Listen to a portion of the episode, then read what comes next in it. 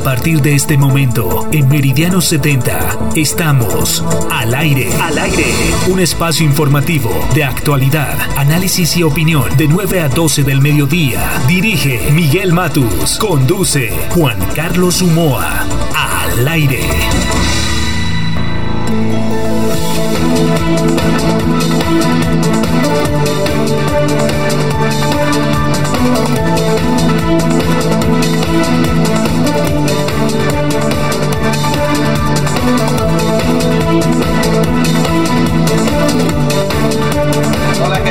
Muy buenos días, 9 de la mañana, un minuto, un nuevo programa de Al aire aquí por Meridiano 70, unos sábados llenos de información, de opinión, de análisis para que usted termine la semana bien informados. Juan Carlos, muy buenos días.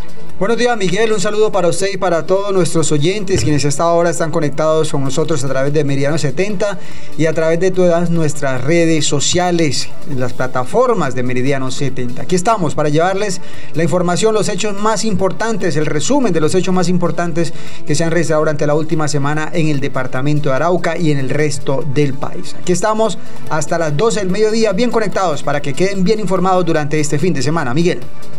Bueno, Juan Carlos, y tenemos hoy un programa bastante especial. Queríamos eh, traerles a ustedes toda esta problemática que ha pasado con eh, el peligro que corren en el país algunos eh, defensores, líderes y lideresas de derechos humanos.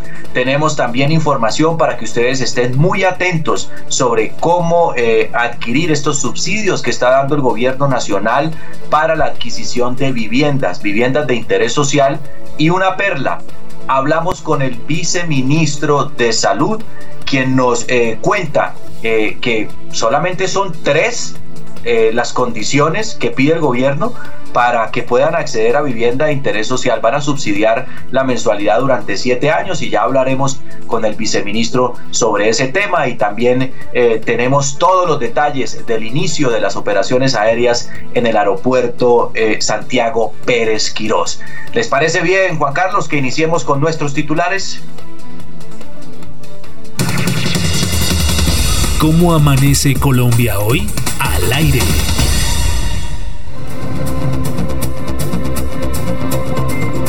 Colombia, segundo país más afectado por COVID-19.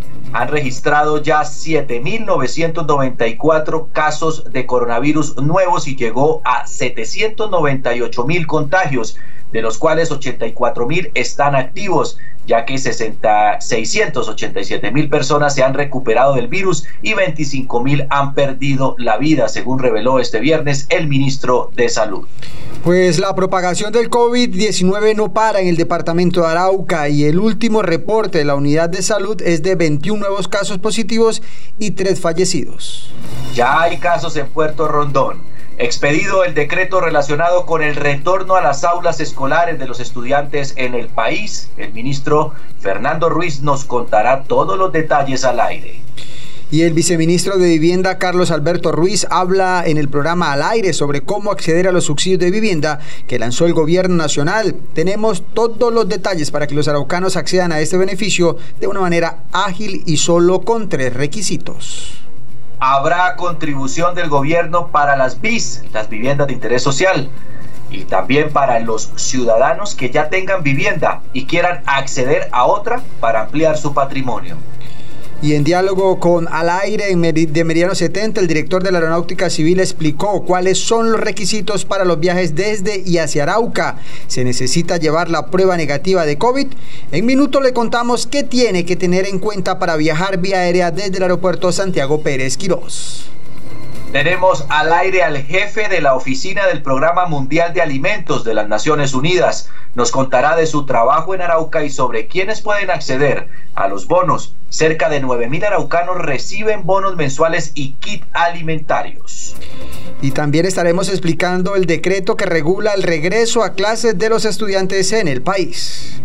La economía del departamento de Arauca fue la que más creció en 2019, según el DANE y asesor de paz departamental afirmó que se hace necesario retomar los diálogos de paz con el ELN y las disidencias de las FARC. Sobre este tema, las víctimas piden mayor presupuesto para atender a esta población en Arauca. Y tenemos un especial sobre los derechos humanos y la afectación que han tenido los líderes y lideresas en el país. Tras tres meses como nueva gerente de Mar, Rosa María Bernal logra grandes cambios en la recolección de basura en la capital araucana. Y con un mensaje de confianza hacia los araucanos, la nueva gerente de Mar espera seguir cambiando la mala imagen que dejaron las anteriores administraciones. Entre noviembre y diciembre se implementará el tercer día sin IVA. Las últimas dos jornadas de los colombianos también hicieron compras por 9 billones de pesos. Y la MOE informó que tan pronto terminó el aislamiento obligatorio por COVID en el país, se incrementaron los ataques contra líderes sociales, políticos y comunitarios. Más de 248 violaciones a esta población se presentaron los primeros seis meses del año 2020. Pues durante el primer semestre de este año se han registrado por las Naciones Unidas cerca de 100 asesinatos de líderes, lideresas comunales y defensores de derechos humanos. Tenemos declaración de Juliette de Ribeiro. Ella es la representante en Colombia de la alta consejera de la ONU para estos temas.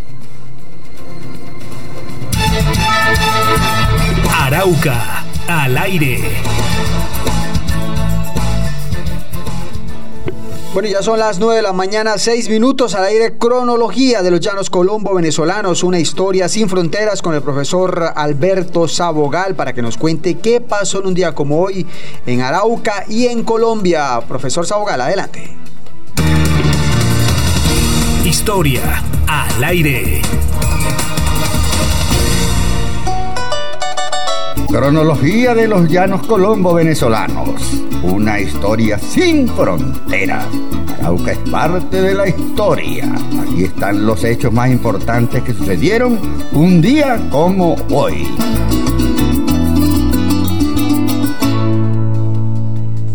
Buenos días. Un saludo a todos los oyentes y televidentes del programa al aire a través de Meridiano 70. ¿Qué sucedió un día como hoy, 26 de septiembre? El 26 de septiembre de 1816, hoy hace 204 años, se llevó a cabo la batalla del Juncal, cerca de Barcelona, al oriente de Venezuela, la cual fue ganada gracias al general Gregorio MacGregor, quien derrotó al jefe realista Francisco Tomás Morales. Luego de esta importante acción, los patriotas invitan a Simón Bolívar, por intermedio de José Antonio Sea, a que regrese al país desde su asilo en las Antillas. El 26 de septiembre de 1948, hoy hace 72 años, según decreto número 38, el comisario especial de Arauca encargado, Diego Quiñones, y Elvia Navea de Vera como secretaria, nombran la Junta de Ferias y Fiestas en Arauca para el próximo 4 de diciembre.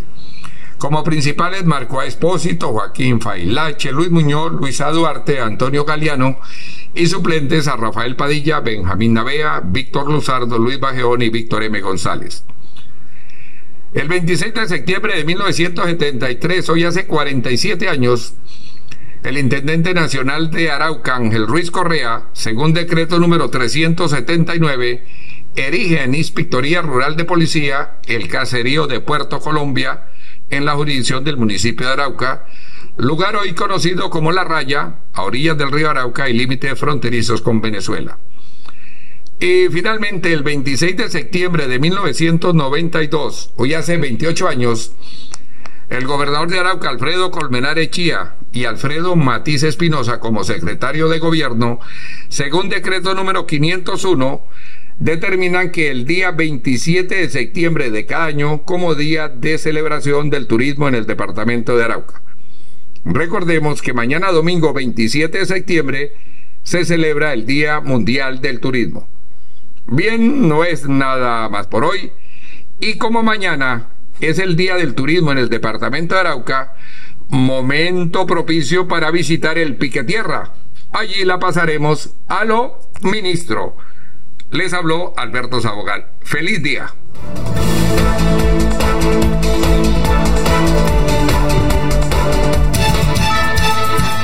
Arauca, al aire.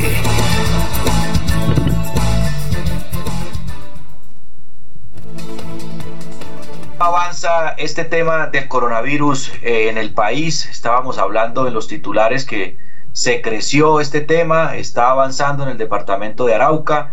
Ya hay algunos eh, departamentos en los que ha bajado eh, la intensidad del contagio de este virus, pero aún permanecen las alertas, ¿no? Así es, Miguel, pues hay una preocupación porque ya nos hemos convertido en el segundo país con más contagios por coronavirus en América Latina, después de Brasil, principal foco del virus en la región. En el país hay una tasa de 49, de 49.084 muertos por cada 100.000 habitantes por la pandemia, según la Universidad de Johns Hopkins. El Ministerio de Salud colombiano reveló este viernes que procesó 36.466 pruebas eh, y que en las últimas 24 horas se registraron 179 muertes a causa del virus, Miguel. Bueno, pues también eh, informó el ministerio que las principales comorbilidades de las personas que han perdido la vida son diabetes, hipertensión, obesidad, cáncer. Y a la fecha en el mundo hay 32 millones 289 mil casos confirmados de coronavirus, 22 millones se han recuperado y 984 mil personas alrededor del mundo, Juan Carlos, han muerto. Además que las tres zonas del país que registraron mayor número de casos nuevos de coronavirus este viernes son Bogotá, Antioquia y Valle. El ministerio informó que Colombia formalizó su participación en el mecanismo COVAX y se comprometió a adquirir 10 millones de dosis de la vacuna de COVID-19 que estarán dirigidas a poblaciones de mayor riesgo como los adultos mayores de 60 años, personas con enfermedades preexistentes y los trabajadores de la salud. El uso del tapabocas, el distanciamiento social, el constante lavado de manos y evitar las aglomeraciones pueden prevenir la rápida propagación del COVID-19. Así es, Miguel, y vea que Bogotá se convierte, sigue una de las ciudades con principal contagio en el país. Eso lo ha registrado en las últimas horas el Ministerio de Salud. 1.549 casos se registraron ayer en la capital del país y las consecuencias son evidentes con todo lo que ha pasado en las últimas semanas en cuanto a manifestaciones. La gente no está respetando ni está acatando las medidas de bioseguridad para seguir bajando esa curva o de una, de una otra forma desacelerar el contagio del virus en la capital del país. Miguel. Bueno, Juan Carlos, y esto es tema de país, ¿no? Pero en el tema de Arauco, ¿usted qué pudo averiguar con la unidad de salud eh, que hizo ya su, su reporte más reciente? Pues precisamente la Unidad de Salud informó a la comunidad que el día 24 de septiembre en el Laboratorio de Salud Pública Fronterizo se procesaron 60 nuevas 60 pruebas eh, moleculares para el nuevo coronavirus, de las cuales se diagnosticaron 9, nuevos casos para la enfermedad COVID-19, 10 casos por prueba de antígeno por laboratorios y 2 por PCR. Por lo anterior, eh, quedaron de la siguiente forma los municipios. El municipio de Arauca, 11 casos. En el municipio de Arauquita, 3 casos. En el municipio de Saravena siguen los, eh, aumentando los casos. Y fue donde se reportaron los tres fallecidos en las últimas horas. Miguel, en el municipio de Saravena. En el municipio de Tame, un caso masculino. Y en Puerto Rondón, aunque no está eh, registrado por la unidad de salud, sí tenemos información por parte del ente de salud del municipio de Puerto Rondón que se registró el primer caso positivo en Puerto Rondón, pero que no es del municipio de Puerto Rondón. O sea que según allá las estadísticas no se va a contar para Puerto Rondón, pero eh, sí hay el primer caso de coronavirus en Puerto Rondón, Miguel. Pero hay que estar atentos, Juan Carlos, hay que estar atentos porque ya la noticia no es que llegue a un municipio, la noticia realmente es que el virus está regado y hay que tener eh, precauciones y va a llegar a Puerto Rondón y va a haber personas contagiadas. Ahí es que tener todas las medidas de precaución. Pero mire, las cifras eh, que hay en el departamento eh, de Arauca fueron 10.498 pruebas realizadas al último corte.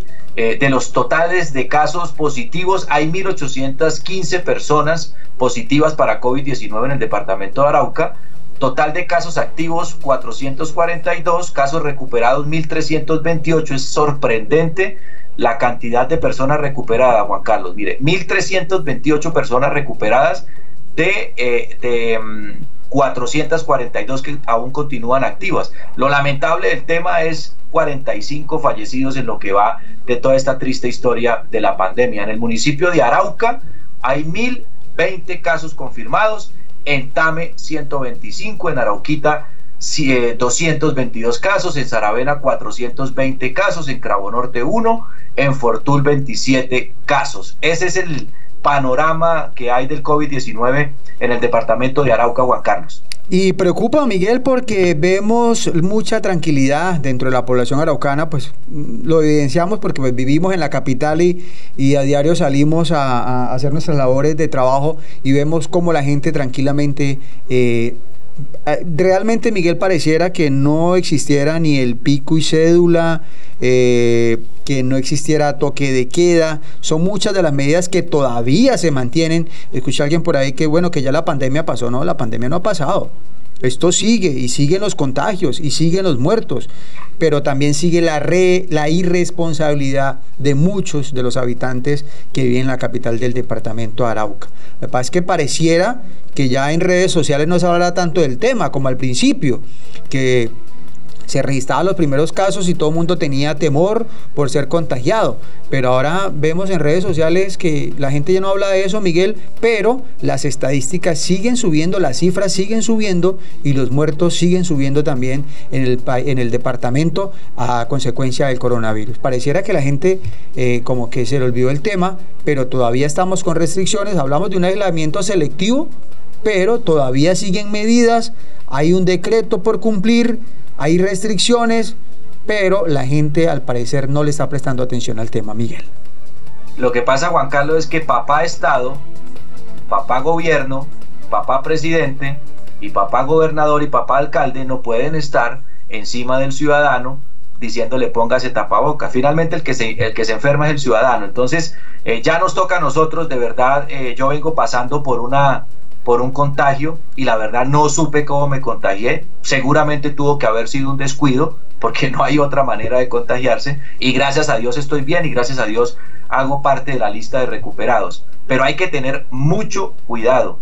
Ya no se está hablando tanto del tema, ya no están tan encima de uno, pero ya es responsabilidad individual de verdad tener mucha más consideración con esto. Juan Carlos, le robo unos minuticos para saludar a nuestras eh, personas en las redes sociales que nos acompañan a esta hora. Están allí B. Pérez desde Bogotá, está Carmen Rosa Pavón que termina su programa y se conecta con nosotros para estar bien informada. Y lo otro, excelente entrevista, maravillosa entrevista, Carmen Rosa, que, que le dio Walter Silva esta mañana en el programa Sabaneando. Para los oyentes pueden retomar esa entrevista de Walter Silva, más de 45 minutos hablando con Carmen Rosa Pavón, le compuso a la pandemia, hizo toda una canción con los niños sobre el tema del uso del tapabocas. Realmente eh, el arte y la cultura sirven también como método educativo y la felicitamos Carmen Rosa desde acá y reiteramos, pueden retomar la entrevista que hizo Carmen Rosa en nuestras redes sociales, en Meridiano 70 en Facebook y en la página de meridiano70.co. También saludamos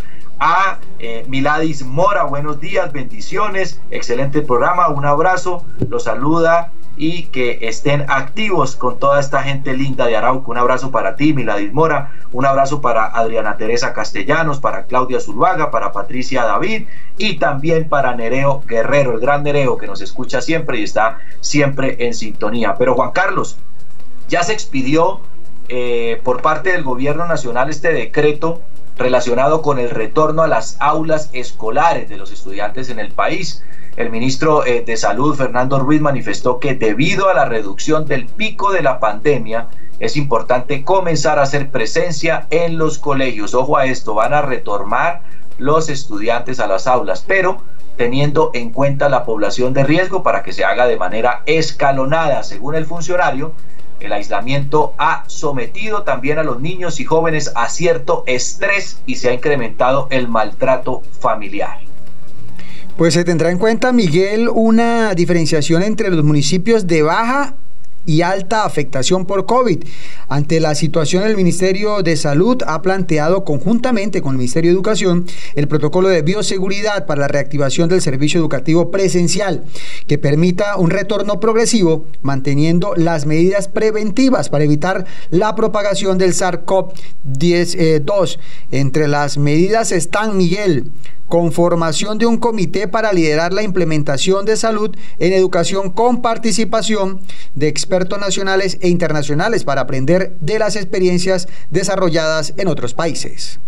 Bueno, y también la definición de un plan, Juan Carlos, para la intervención de un protocolo valorar la afectación del territorio y las condiciones de las instituciones educativas. Cada institución es diferente a otra en diferentes departamentos, de acuerdo con los riesgos que se puedan dar en zonas de baja o alta afectación. También hay que socializar las medidas a la comunidad educativa en la que eh, pueden existir quizá posiciones y, prejuicios que se deben discutir con base en la evidencia para poder generar el proceso de apertura. También habla el ministerio de una asistencia solo de quienes no presenten síntomas, es decir, quienes vayan a asistir a las aulas son los que no presentan síntomas. Uso del tapabocas, establecimiento de horarios para el lavado de manos, no compartir alimentos, guardar el tapabocas en bolsa de papel mientras se come, evitar tocarse la cara, la nariz y evitar frotarse los ojos, distancia física de al menos dos metros con otras personas, no recomendable el uso de guantes excepto las personas de limpieza. Son algunos de los principales parámetros, Juan Carlos, que salen en este nuevo protocolo que tiene eh, horas de haberse expedido por el gobierno nacional. Y en cuanto a medidas locativas, el suministro de agua potable para el consumo, la limpieza y desinfección de tanques y toda la infraestructura educativa, disposición de insumos para la higiene, limpieza y desinfección, ventilación, señalización y distanciamiento entre pupitres y comedores para tener un, mejor, un menor contagio. Ok, Juan Carlos, ¿le parece bien si escuchamos, eh, digamos, toda esta declaración?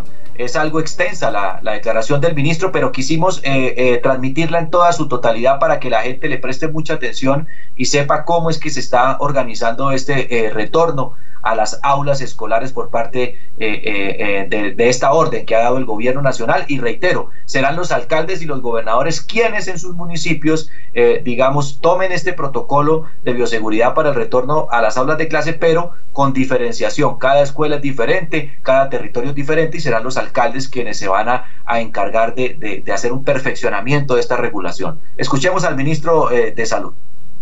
Es necesario que las escuelas, los colegios, las universidades integren esto, obviamente estos factores de riesgo dentro de sus elementos de análisis, pero sean consecuentes porque todos tendremos y tenemos que adaptarnos a la situación que nos presenta el COVID.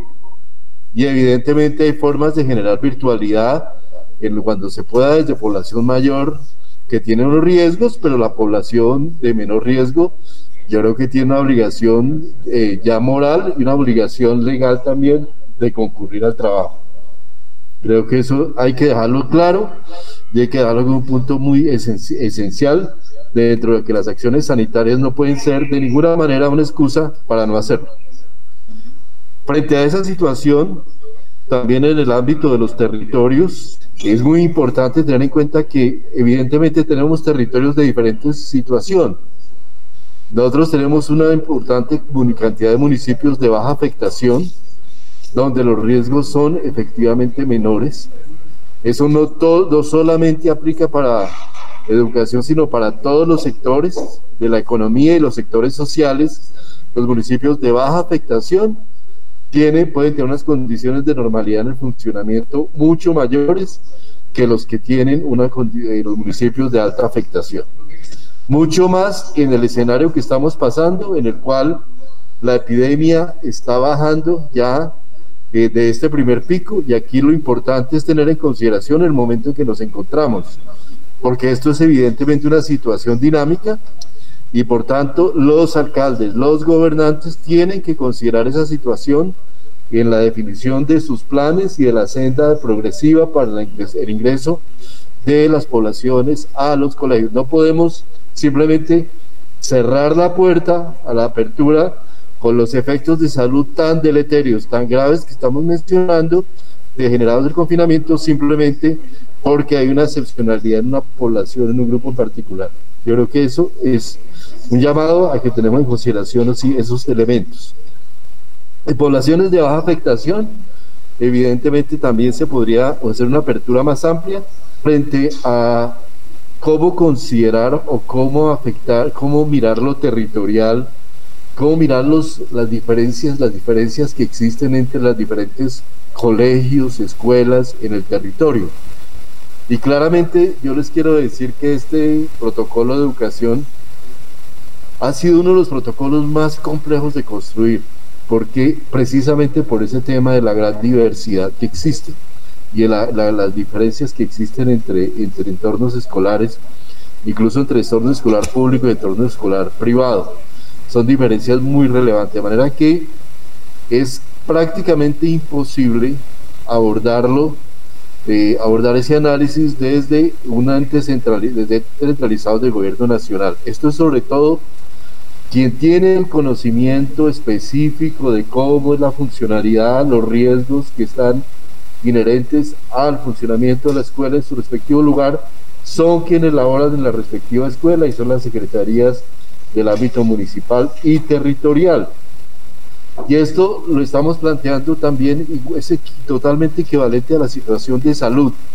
Yo no puedo venir a planearle al departamento de Antioquia o a la ciudad de Medellín o al municipio de Itagüí su plan de atención y atención a la contingencia, dado que desde el nivel central nuestro conocimiento es absolutamente menor frente a las condiciones específicas en que funciona una, una, un centro de salud, un puesto de salud, las condiciones del territorio, las condiciones de los recursos humanos que están allí y cómo esa funciona. De manera que este, para que realmente sea un modelo que tenga eh, posibilidades de éxito, es un modelo que debe construirse desde el territorio hacia arriba.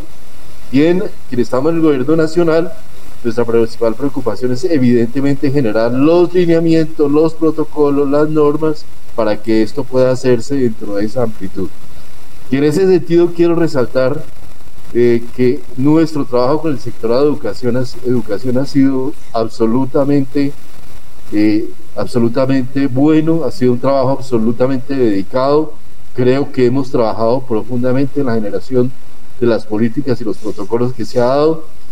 Hemos tenido la capacidad de generar entornos en los cuales se ha agregado y se ha generado conocimiento y se ha ido construyendo y construyendo el conocimiento con las obviamente con toda la información que tiene educación sobre las condiciones generales del país en términos escolares y con las condiciones que desde lo sanitario nosotros tenemos. De manera que en ese ámbito es muy importante que tengamos esa capacidad de abordar eh, desde lo territorial y que, crea, y que realmente seamos consistentes en que esta es una responsabilidad del territorio y que porque dar este mensaje es un mensaje equivocado de que es el gobierno nacional el que va a tener las condiciones de vigilar miles y miles de escuelas y poder dar la condición, eh, condiciones eso es prácticamente imposible y eso nos lleva a una situación de no retorno. Y nuevamente, y nuevamente haciendo un llamado muy, muy, muy, muy, muy enfático a que tenemos que consolidar y construir esa ruta de regreso escolar. No tenemos que precipitarnos, evidentemente precipitarnos no necesariamente la mejor solución. Hay países que han tenido que ir de regreso, y eso lo sabemos todos, países que han abierto, han tenido que regresar, pero yo sí creo que tenemos que tener una ruta y eso es lo que hemos venido consolidando con el Ministerio de Educación. Creo que mucho del trabajo está desde las alcaldías, desde los, los entes territoriales, en lo que tiene que ver con la respuesta a los protocolos, lo cual estaremos trabajando intensamente durante el próximo mes.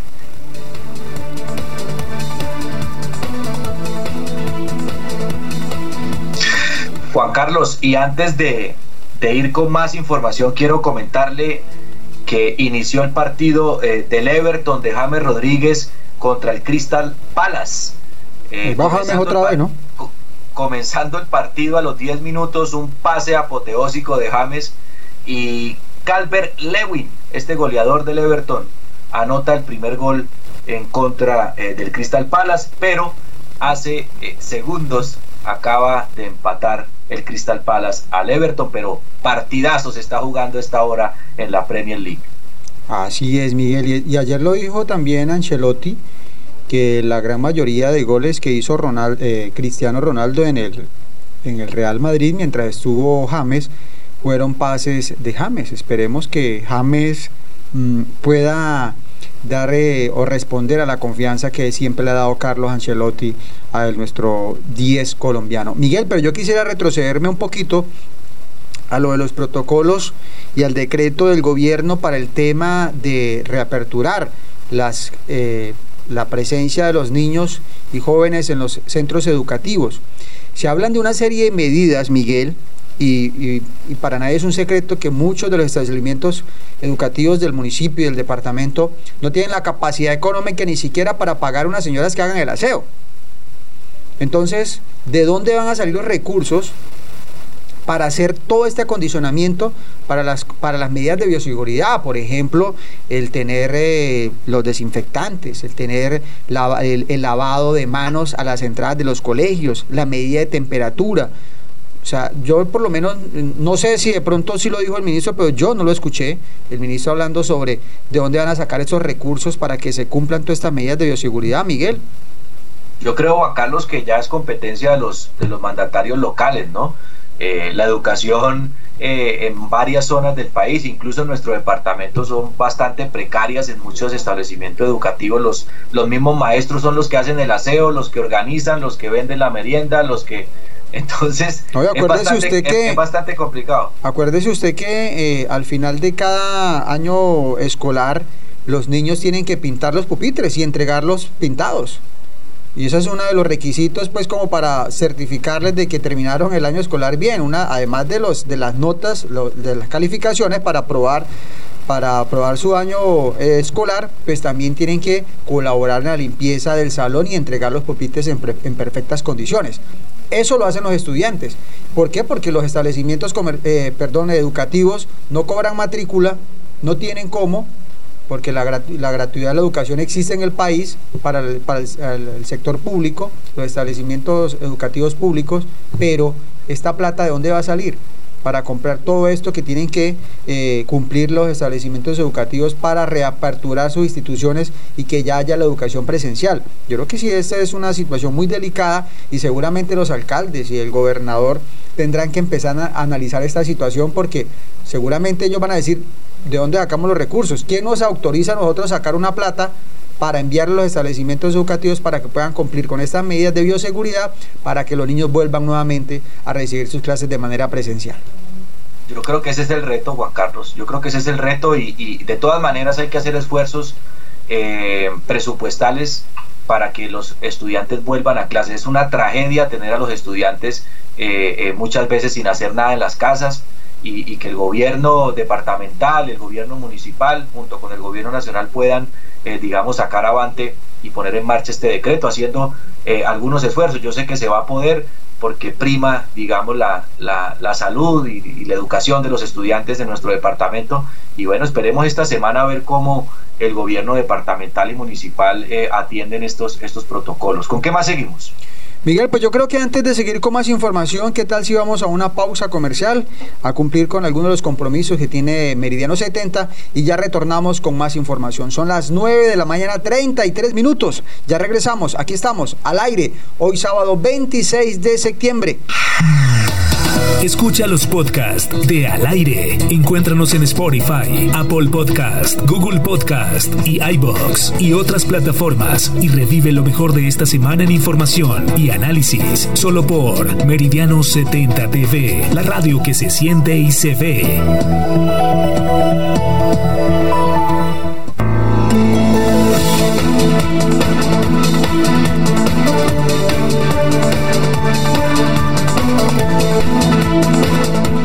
Llegamos a las 9 de la mañana, 39 minutos. Continuamos aquí al aire, originando desde la capital del departamento de Arauca para el resto del mundo a través de nuestras redes sociales, nuestras plataformas virtuales y Meridiano 70. Y mucha atención que el gobierno puso en marcha un ambicioso plan para que más familias en el país obtengan facilidades en la adquisición de vivienda. Quisimos consultar con los dolientes de estos subsidios para que nos explicaran aquí al aire de qué se trata. Pues el viceministro de Vivienda, Carlos Alberto Ruiz, sostuvo una conversación con nuestro director Miguel Matus en la que punto por punto explica los requisitos, trámites y montos de los subsidios. Adicionalmente, el viceministro Ruiz afirmó que quienes tengan vivienda y quieran acceder a ayudas económicas del gobierno también pueden hacerlo para adquirir una segunda casa. Veamos y escuchemos la entrevista que ha hecho Miguel al viceministro de Vivienda Carlos Alberto Ruiz.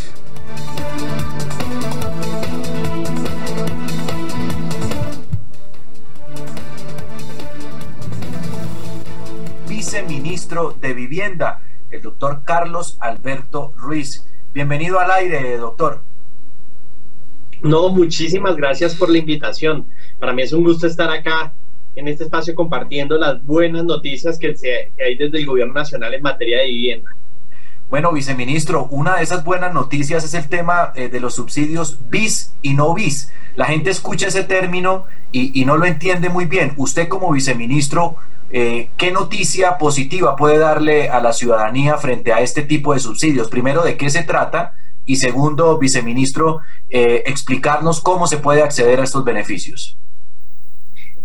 Dentro del paquete de los 200 mil subsidios son 100 mil para vivienda de interés social y 100 mil para segmento medio. La diferencia está en el precio. La vivienda de interés social es más económica. 118 millones de pesos, 118 millones de pesos para abajo.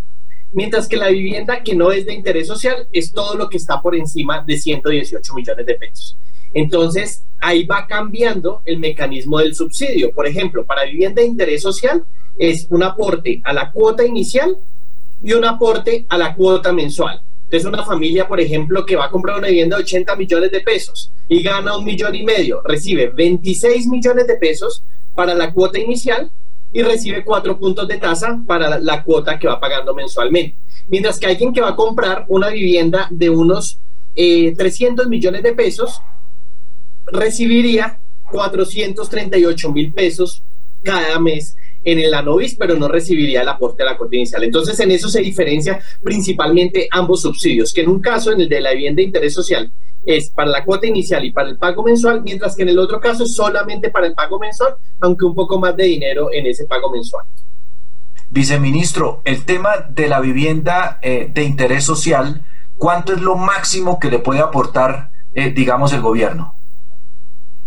Lo máximo que puede aportar es, nosotros estimamos que es en promedio unos 40 millones de pesos por vivienda. Más o menos son unos 26 millones que pueden ir por el lado de la, de la cuota inicial y más unos 14 millones a veces el gasto que en coberturas. Pero aquí hay una buena noticia, es que nosotros habilitamos la concurrencia de subsidios.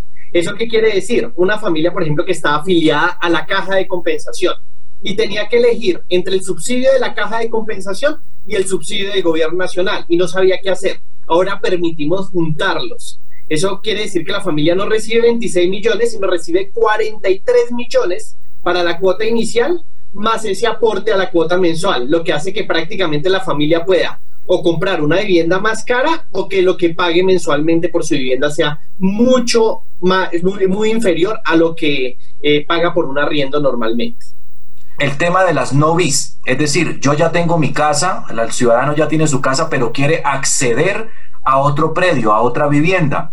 ¿Qué tiene pensado el gobierno para eso?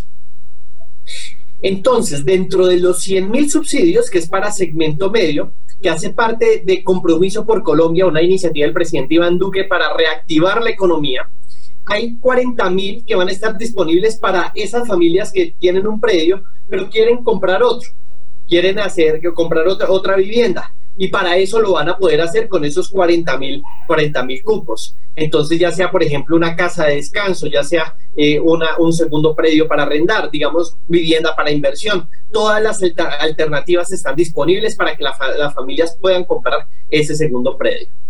Tanto para las BIS y como las viviendas no bis, ¿cuáles son esos requisitos? Iniciemos, eh, viceministro, si usted me lo permite, primero con las viviendas de interés social. ¿Cuáles son esos requisitos que tiene que tener un ciudadano? ¿Todo ciudadano puede acceder o hay unos, hay unos parámetros? Hay tres requisitos. Y aquí me gustaría contarle una cosa, y es que para el proceso no hay intermediarios. Si la familia cumple esos tres requisitos, inmediatamente puede acceder al subsidio no tiene que estar en listas de espera, no tiene que estar eh, mandando solicitudes al ministerio a ver si de pronto se da el milagro de que recibe el subsidio, sino no, la familia cumple esos tres requisitos, la familia tiene derecho a acceder al subsidio. ¿Cuáles son los tres requisitos? Requisito número uno, ingresos inferiores a cuatro salarios mínimos. Las familias que ganen menos de 3 millones y medio de pesos van a poder acceder a los subsidios de la vivienda de interés social. Segundo requisito, como es vivienda de interés social, pues que no tenga vivienda. En este caso sí, la vivienda de interés social, los subsidios de la VIS restringidos para familias que no tengan vivienda. Y tercer requisito, que no haya recibido una vivienda o un subsidio de vivienda de parte del gobierno previamente. Entonces imaginémonos una familia que ya recibió un subsidio, luego vendió la casa, esa, digamos, no puede volver a recibir otra vez el subsidio. Esos son los tres requisitos. Si la familia cumple los tres requisitos, eh, elige la casa que más le gusta, hace el cierre financiero, automáticamente recibe el subsidio. Eso es muy fácil, no hay intermediarios, no hay tramitadores, no hay personas que le agilicen aún el proceso de asignación. Si cumplen los requisitos, puede acceder al subsidio. ¿Cuántos cupos disponibles hay? Porque mucha gente va a querer acceder. 100 mil subsidios para la vivienda de interés social que se están ejecutando a toda marcha. Hemos tenido semanas que han sido asignaciones de 1.300 subsidios.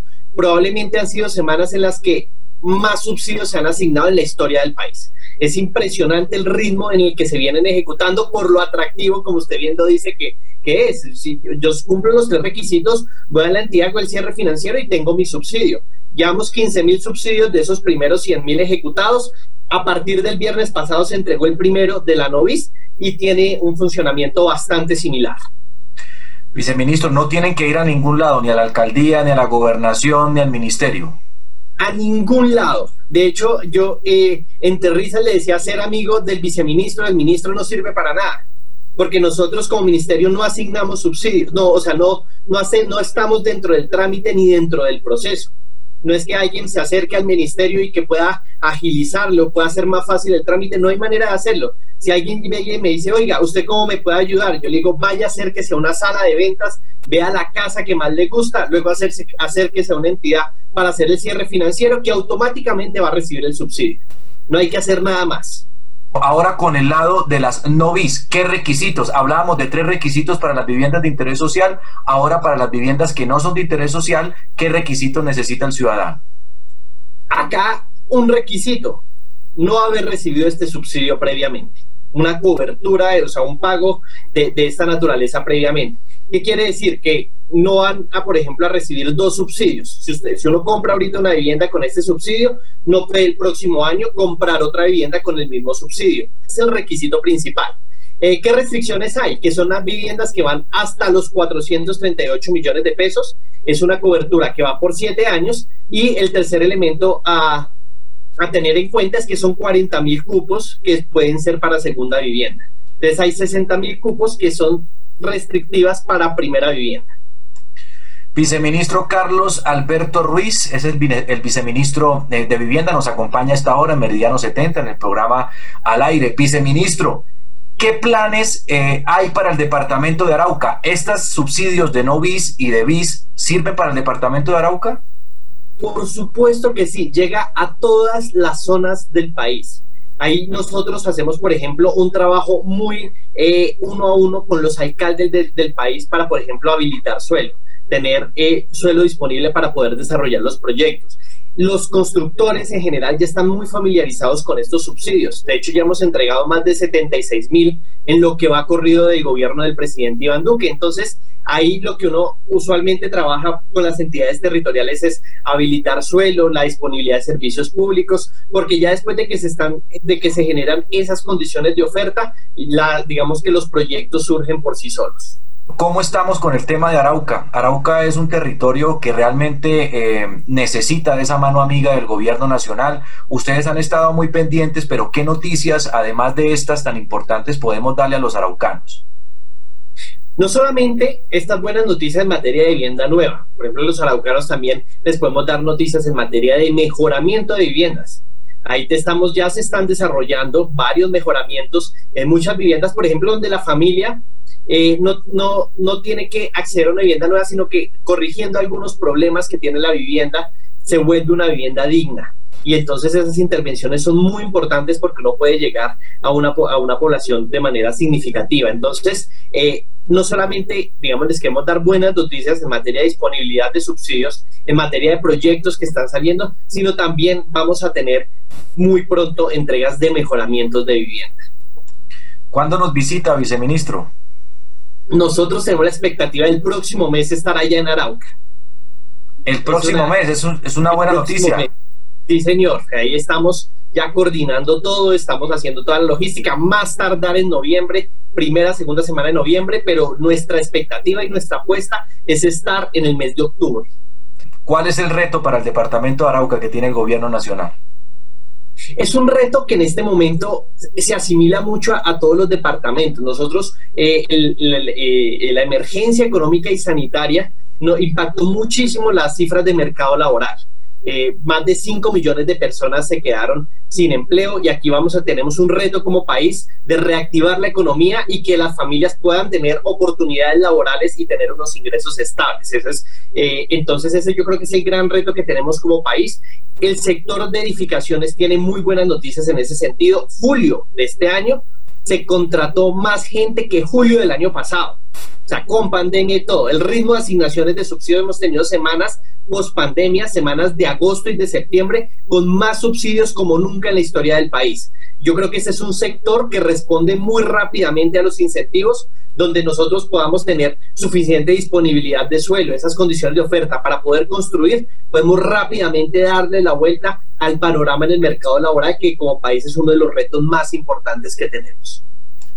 Ustedes han hecho énfasis, el ministerio como tal, de eh, que las personas denuncien estos tramitadores y que no se vayan a dejar estafar. Hay que tener mucho cuidado, viceministro, con eso. ¿Y cuál es el llamado que usted le hace a la ciudadanía para evitar eh, no vayan a sufrir algún tipo de engaño?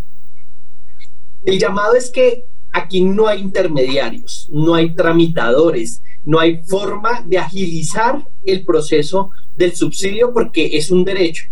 Eh, la posibilidad de que si se cumplen los requisitos se puede acceder al subsidio no hay que hacer nada más, no hay listas de espera. Nosotros esto, eh, eh, cuando uno mira el proceso, el paso a paso, es lo más simple posible, cosa que la familia no vaya a tener, eh, porque cuando uno pone enredos es cuando se presta para que puedan haber aprovechamiento por parte de personas malintencionadas. Aquí lo que hemos tratado de diseñar es un sistema donde la familia tiene de manera muy clara qué es lo que debe hacer para acceder al subsidio qué cosas, por ejemplo, buenas tenemos, que cada vez más en las salas de venta, por ejemplo, los desarrolladores de los proyectos, está toda la información para acceder al subsidio. Eso hace parte de la oferta comercial. Les dicen, mire, esta vivienda, usted puede acceder al subsidio si compra esta vivienda. Y eso nos facilita mucho que no tengan que, que, que, las, esas personas inescrupulosas puedan eh, engañar a la gente. Lo segundo es que cada vez hemos hecho este proceso mucho más digital.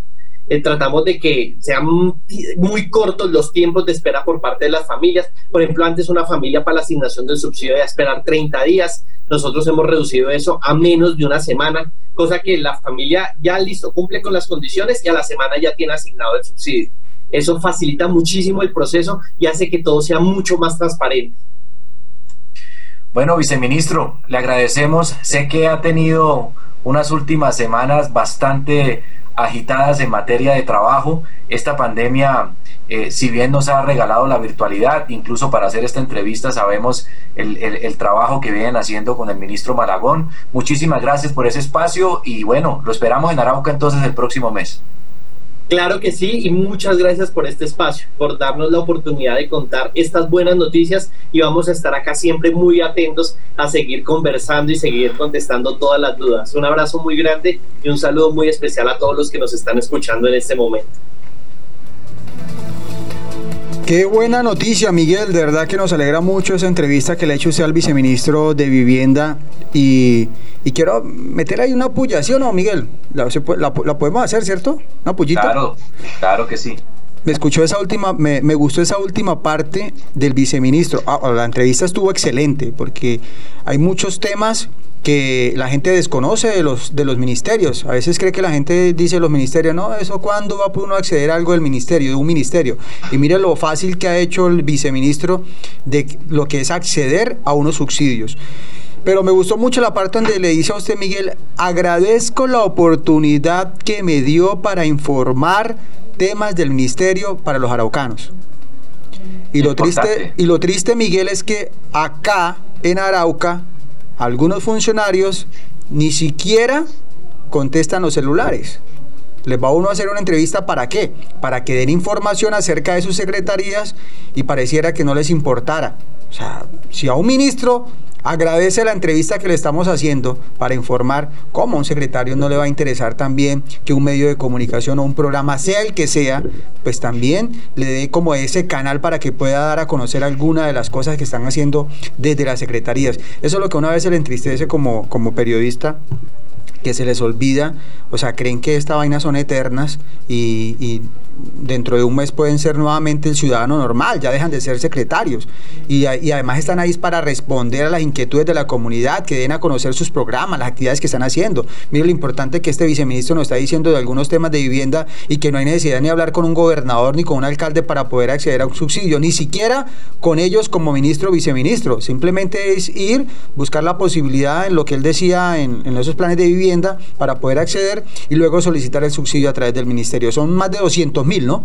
Subsidios que hay para son, son, por ahí va la cifra, pero principalmente se está apuntando en esta, en esta primera fase a 60 mil subsidios de vivienda de interés social y 40 mil subsidios para los que ya tienen vivienda que no sea de interés social ¿sí? y quieran tener otro predio, también el gobierno eh, eh, le está facilitando este subsidio. 60 mil para viviendas eh, de interés social y 40 mil para las personas normales, las personas que, que, tienen ya su vivienda pero quieren tener y ampliar su patrimonio, pues también pueden acceder a este, a este requisito. Lo más importante, Juan Carlos, para resaltar acá, es que él mismo lo dice, ¿no? Él dice, no se necesita ser amigo del viceministro ni amigo ah. del ministro, ellos no intervienen.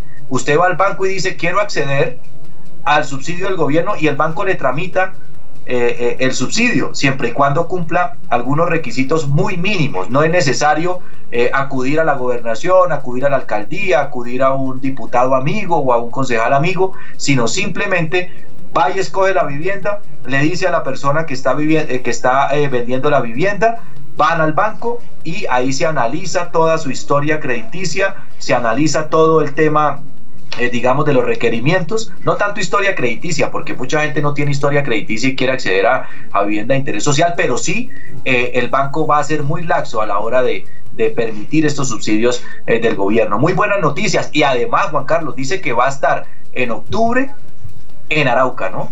que próximamente va a estar en octubre en Arauca, octubre, noviembre, y que ellos mismos van a dar a conocer eh, estos planes de vivienda. Muy importante para los araucanos, para que estén atentos, entrar a la página del Ministerio de Vivienda, verificar los requisitos, ahí está toda la información y también eh, eh, pueden revisar esta, esta entrevista que le realizamos al viceministro. En nuestras redes sociales va, a quedar eh, colgada, como decimos ahí, en la página de Al Aire. Recuerden que para seguir este programa entran a Facebook y le dan en el buscador Al Aire Arauca y ahí le aparece nuestro fanpage y también pueden ingresar a Meridiano 70 en Facebook o a la página de www.meridiano70.com, Juan Carlos.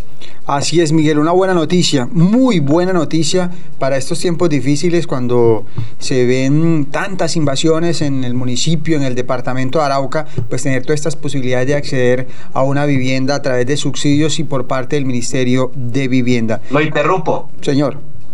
Gol del Everton. 2-1 va ganando el Everton al Crystal Palace. 2-1, minuto 40 fue el segundo gol. Ya van entrando al, al, segundo tiempo, pero gracias a James Rodríguez. ¿Otro pase gol de James? Otro, otro, otros pasecitos de James, ahí está de protagonista James en el primer gol hizo ese, ese, ese pase para... Ahora se llama asistencia, ¿no? En el fútbol ahora es asistencia. Asistencia, 2-1 gana el Everton al Crystal Palace en la Premier League. Cuando en la época del pibe era el pase gol. Ahora se llama asistencia. Avancemos, señor. Sí, señor. Bueno, son las, ya Miguel, llegamos a las 10 de la mañana en punto. ¿Qué tal si vamos a una nueva pausa y ya regresamos con más información? Estamos al aire, hoy es sábado 26 de septiembre del año 2020. Ya se nos hablaremos del día, hablaremos del día, del tercer día sin IVA. Eso, una buena noticia, ¿no? Excelente. Una buena noticia para reactivar economías en el país. Son las 10 de la mañana, un minuto, vamos a una pausa, ya regresamos, estamos al aire. Esto es al aire, ya regresamos con más información. Para escuchar la información del contexto nacional e internacional, sus protagonistas y el análisis, escucha al aire por los 1170 del AM y sigue nuestra transmisión en Facebook y por la plataforma digital más grande de Arauca, todos los sábados a partir de las 9 de la mañana, solo por Meridiano 70 TV, la radio que se siente y se ve 10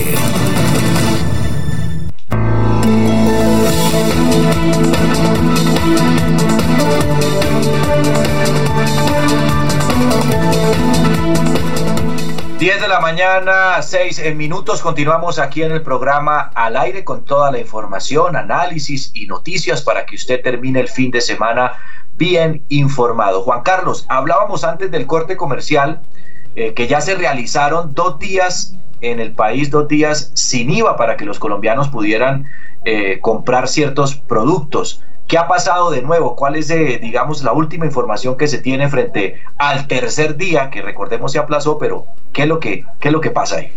Pues recordan ustedes que ya se realizaron dos de los tres jornadas sin IVA que se habían planeado para el país. Fueron el pasado 19 de junio y el 3 de julio. El tercer día sin IVA se había aplazado para evitar las aglomeraciones debido a que estábamos en pleno pico y crisis de la pandemia ocasionada por el COVID-19. Pues bien, Mucha atención a esto. El presidente Iván Duque manifestó que el balance pasado arrojó compras de 9 billones de pesos e informó que el último día sin IVA se hará entre los meses de noviembre y diciembre. Esto dijo el jefe de Estado frente a lo que será el tercer día sin IVA para el país a finales de este año.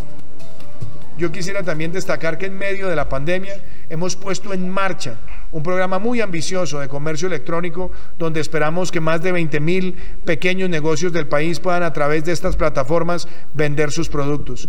De hecho, en medio de esta pandemia hemos tenido la mayor expansión del comercio electrónico y tomamos una decisión en la cual nos acompañó también la OCDE que fue la de lanzar el piloto de los tres días sin IVA en Colombia. Hemos adelantado dos días sin IVA y esperamos hacer un último día sin IVA en el último bimestre del año para que las familias puedan también conectarse, comprar sus productos, eh, sus regalos de Navidad y también darle un impulso adicional a la economía.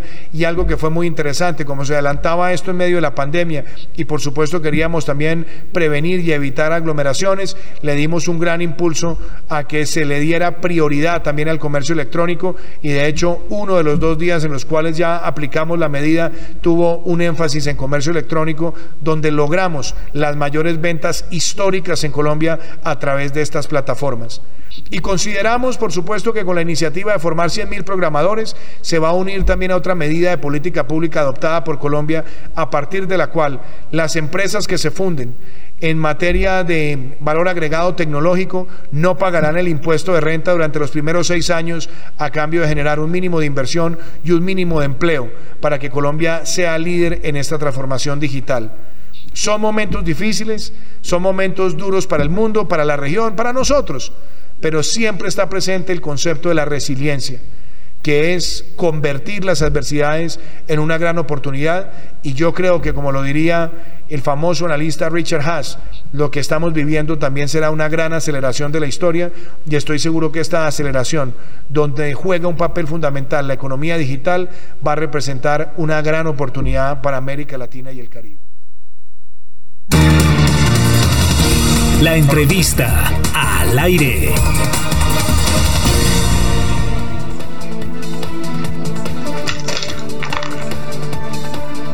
Bueno, 10 de la mañana, 9 minutos. Quisimos eh, llamar a un personaje que es muy importante para el tema del municipio de Arauca. Es el presidente del Consejo Municipal del municipio de Arauca.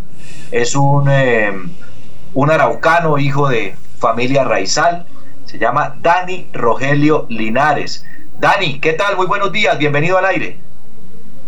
Muy buenos días, Miguel. Eh, buenos días para toda la audiencia. Nos escucha a través de este importante programa del municipio de Arauco. Bueno, concejal, primero tenemos que preguntarle lo, lo, lo que es, eh, digamos, el tema de su salud. ¿Cómo avanza? ¿Cómo se siente? ¿Cómo, ¿Cómo le ha ido con ese coronavirus? Entendemos que ya está un poco mejor.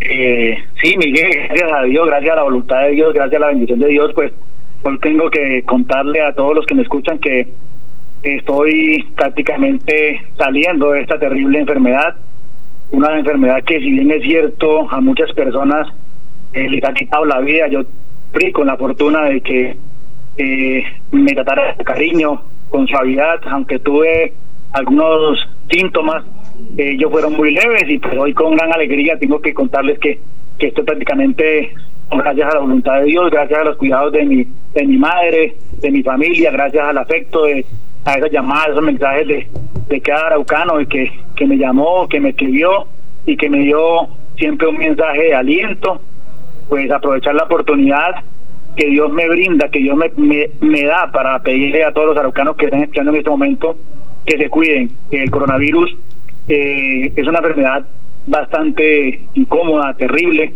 Yo la comparo de pronto con un dengue, con una con un chiquincuña, pero por ahí unas tres veces, pero de verdad que debemos cuidarnos, debemos ser responsables porque en cualquier momento, en cualquier momento nos puede dar a nosotros. Yo siempre fui una persona muy enfática del Consejo del Municipio de Arauca a cuidarnos, al autocuidado, pero bueno, en cualquier momento me despegué y, ahí tuve el contagio con alguien que me que me hizo contraer esa enfermedad, pero gracias a Dios me encuentro muy bien de salud, con mucha disposición, con mucha fe, con mucha con muchas ganas de, de, reintegrar nuevamente a mis labores cotidianas. Dani, ¿cómo se contagió? ¿Ya sabe cómo se contagió? ¿Se hizo el cerco epidemiológico? ¿Cómo, cómo fue ese contagio? Pues la verdad no, no tengo con seguridad, Miguel, eh, cómo fue el contagio. De verdad no sé, porque yo siempre, eh, pues el contacto con la comunidad siempre es bastante grande, pero siempre he guardado mis protocolos de bioseguridad, en mi camioneta, en mi carro nunca me falta mi... Eh, el, alcohol, nunca falta tapabocas, nunca falta la careta, nunca falta nada, ¿sí? Pero pues lo digo, el, el virus es tan agresivo que, que, está en el ambiente y de pronto en cualquier descuido, como yo digo, puede entrar a mi cuerpo. Pero aquí lo importante, Miguel, y, la, y la ciudadanía es, es, que, gracias a Dios, salí adelante, ¿sí? Y he sido como un testigo más de, de, de esa pandemia, creo que también usted acaba de salir también de eso, y pues bueno, es cuidarnos, es, cuidar al prójimo, es, es servir como como testigo de que esta enfermedad en realidad sí existe, porque hay gente que lo dice, que no existe, que esto es una es una mentira, es una farsa, no, es verdad, el virus es un virus terrible que afortunadamente a usted, a mí y a, y a muchos araucanos eh, nos ha tratado suave, pero hay personas que han perdido la vida. Entonces, pues, es buscar que, que nos cuidemos, que, que no bajemos la guardia. Si bien es cierto, el gobierno nacional eh, dio un decreto donde podíamos tener más libertad, teníamos poder, poder poco a poco, gradualmente, volver a la, a, la vida social, tenemos que hacerlo de manera responsable. Bueno, Dani, nos alegra mucho, nos alegra mucho que ya se encuentre bien y creo que mi compañero eh, Juan Carlos Humoa tiene, tiene una inquietud. Pues sí, y, antes de entrar ya a lo laboral, Dani, buenos días, los saludo a Juan Carlos Humoa. Eh, buenos días. Eh, yo quisiera eh, hablar un poco y, como llamarle la conciencia de la comunidad, porque bueno, listo, sabemos que ya hay más libertades, eh, ahora se habla de una de una, un aislamiento selectivo, uno habla de que la gente tiene que ser más responsable, pero quienes, hay unos que dicen que, bueno, ¿y entonces qué hacemos? ¿Tenemos que ir a trabajar? No, nosotros no estamos diciendo que no, que se queden en la casa durmiendo, estamos hablando de responsabilidad, si usted no tiene nada que hacer en la calle, si usted no tiene nada que hacer eh, a la calle, pues no salga. El tema de la vida social todavía está restringida. Ese es el tema que, al cual uno se refiere, a la vida social, social, no a la vida laboral. Si usted tiene que ir a laborar, tiene que cumplir con unas medidas de bioseguridad. Y estamos hablando, y estamos al aire con dos personas que, que afortunadamente salieron bien librados de este tema del coronavirus, como es el presidente del Consejo Daniel Linares y como nuestro doctor eh, Miguel Matos, quienes se han recuperado satisfactoria, satisfactoriamente sobre este tema. Pero mucha gente se ha quedado ahí han muerto. Ya llevamos 45 muertos en, el departamento de Arauca. Presidente, ¿cuál es el mensaje de responsabilidad que le podríamos dar a los araucanos para que seamos más conscientes de que esto sí es en serio, de que esto es verdad, de que la gente se contagia y se puede morir con el COVID-19? Pues a ver, Juan Carlos, tú lo acabas de resumir en una sola palabra. Yo creo que aquí, si bien es cierto, tenemos, tendremos que algún día volver a completa normalidad, creo que debemos hacerlo de manera responsable de manera responsable. ¿Y a qué me refiero? A que es que mucha gente piensa que volver a la vida es volver nuevamente, perdón la expresión, a las parrandas, a la calle sin ningún tipo de protección. Ah, no, no, no, no, no, no, no. Creo que, cuando hablo de responsabilidad es que si, si yo soy responsable y sé que tengo que salir a la calle a trabajar, a buscar la papita, a buscar de punto la comida de tíos, tengo que hacerlo de manera responsable si no tengo que hacer nada en la calle, pues simplemente me quedo en la casa. ¿Sí me entiende? Pero es triste ver cómo eh, Juan Carlos y Miguel, cómo la gente de Arauca anda para arriba y para abajo sin un tapaboca. ¿Sí me entiende? O sea, mi pregunta es una cosa, yo, yo, yo, y yo lo puedo dar como testimonio, yo que me la paso para arriba y para abajo con el tapabocas, ¿sí? Que tengo mi, mi máscara, que tengo lo otro, que me la paso es solamente del consejo a la casa, de la, de la casa al consejo, voy a una parte, voy al, supermercado, voy lo otro, y hay gente que, o sea, hay gente que le dice no, que no sea payaso, que se, que, que se quite eso, que eso es mentira. Entonces yo creería que debemos ser responsables en cuanto a que tenemos que llevar todos los equipos de protección. ¿Sí me entiende? Usted, Juan Carlos, como deportista, ha visto que, que salen a montar sus su, su, bicicletas y lo hacen de manera cumpliendo con los protocolos de bioseguridad. ¿Sí me entiende? Eso es responsable. ¿sí? usted puede salir a montar su bicicleta, a caminar, a hacer su vida social, pero de una forma responsable. ¿Sí me entiende? O sea, ¿qué responsable ahí cuando una persona, entonces, ayer, por ejemplo, yo, mi persona veía por los, por los, por los, por los estados, Carlos y, y, y Miguel, de que ayer eh, muchos araucanos celebraron el Día del Amor y la Amistad. ¿Sí me entiende? Y yo pregunto, ¿dónde estaban los protocolos de bioseguridad? ¿Sí? Entonces, eso es donde, donde uno debe ser responsable y debe uno, pues, de verdad, dar ese ejemplo para que esta pandemia cese. ¿sí? Porque si nosotros no somos responsables, esto va a continuar más, esto lo vamos alargando mucho más. Entonces es invitarlo, es decirles a la comunidad araucana que gracias a Dios, yo gracias a Dios, hoy brindo porque Dios me da una oportunidad, una nueva oportunidad. Hoy puedo decir que, que superé una nueva etapa de mi vida, superé una dificultad más en mi vida, superé un obstáculo más en mi vida y hoy puedo decir que prácticamente estoy sano del coronavirus, de que si bien es cierto, usted lo dice, me dio suave, sí, pero sí no crea que la angustia, la angustia, yo, yo creo que la enfermedad como tal no es tan dura, la enfermedad, más que todo, es psicológica, de solo pensar que en cualquier momento mis pulmones podían fallar. Fueron muchas noches de angustia, muchas noches donde tuve que, que yo doblar mis rodillas y pedirle a Dios que me diera tranquilidad para poder pasar una buena noche. Ese mensaje, decirle que nos cuidemos, que seamos un poquito más responsables, a las personas que lo están haciendo, felicitarlas, a los que no, que lo empiecen a hacer, ¿sí? Que el coronavirus es una realidad, es, es, una verdad, y mientras que no haga una una, todos estamos en un de peligro.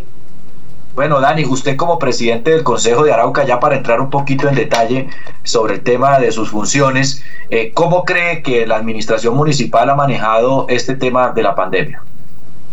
Pues a ver, esto, Miguel, de verdad que, a ver, si usted me dice a mí que ha hecho la administración, ha hecho demasiado, ha hecho unos controles, ha emitido, el señor alcalde ha emitido unos decretos pues que van de acuerdo a los lineamientos nacionales y que buscan mitigar ese, esa pandemia. ¿sí? Una cosa muy diferente es que aquí en Arauca seamos unos indisciplinados y no los cumplamos, ¿sí me entienden? Ese es el problema. Las leyes están hechas, las cosas no están hechas, pero aquí en, en Colombia, digámoslo así, aquí, aquí priva eh, la ley el más avispado, ¿sí? Aquí piensa, eh, más avispado es el que, eh, que irrumpe la ley, el que rompe la ley. entonces, pues, es eso, ¿sí? Creo yo que hasta el momento ha hecho bien el, señor alcalde, eh, la Secretaría de Salud, la Unidad de Salud, ¿sí? Pero yo creo que es falta de conciencia. Yo creo que aquí es falta de conciencia de cada persona, de cada araucano, que tome las cosas en serio, porque ya han pasado siete meses desde que comenzó esta, eh, esta pandemia y ya hay gente que todavía cree que esto es mentira, que es una madera de gallo.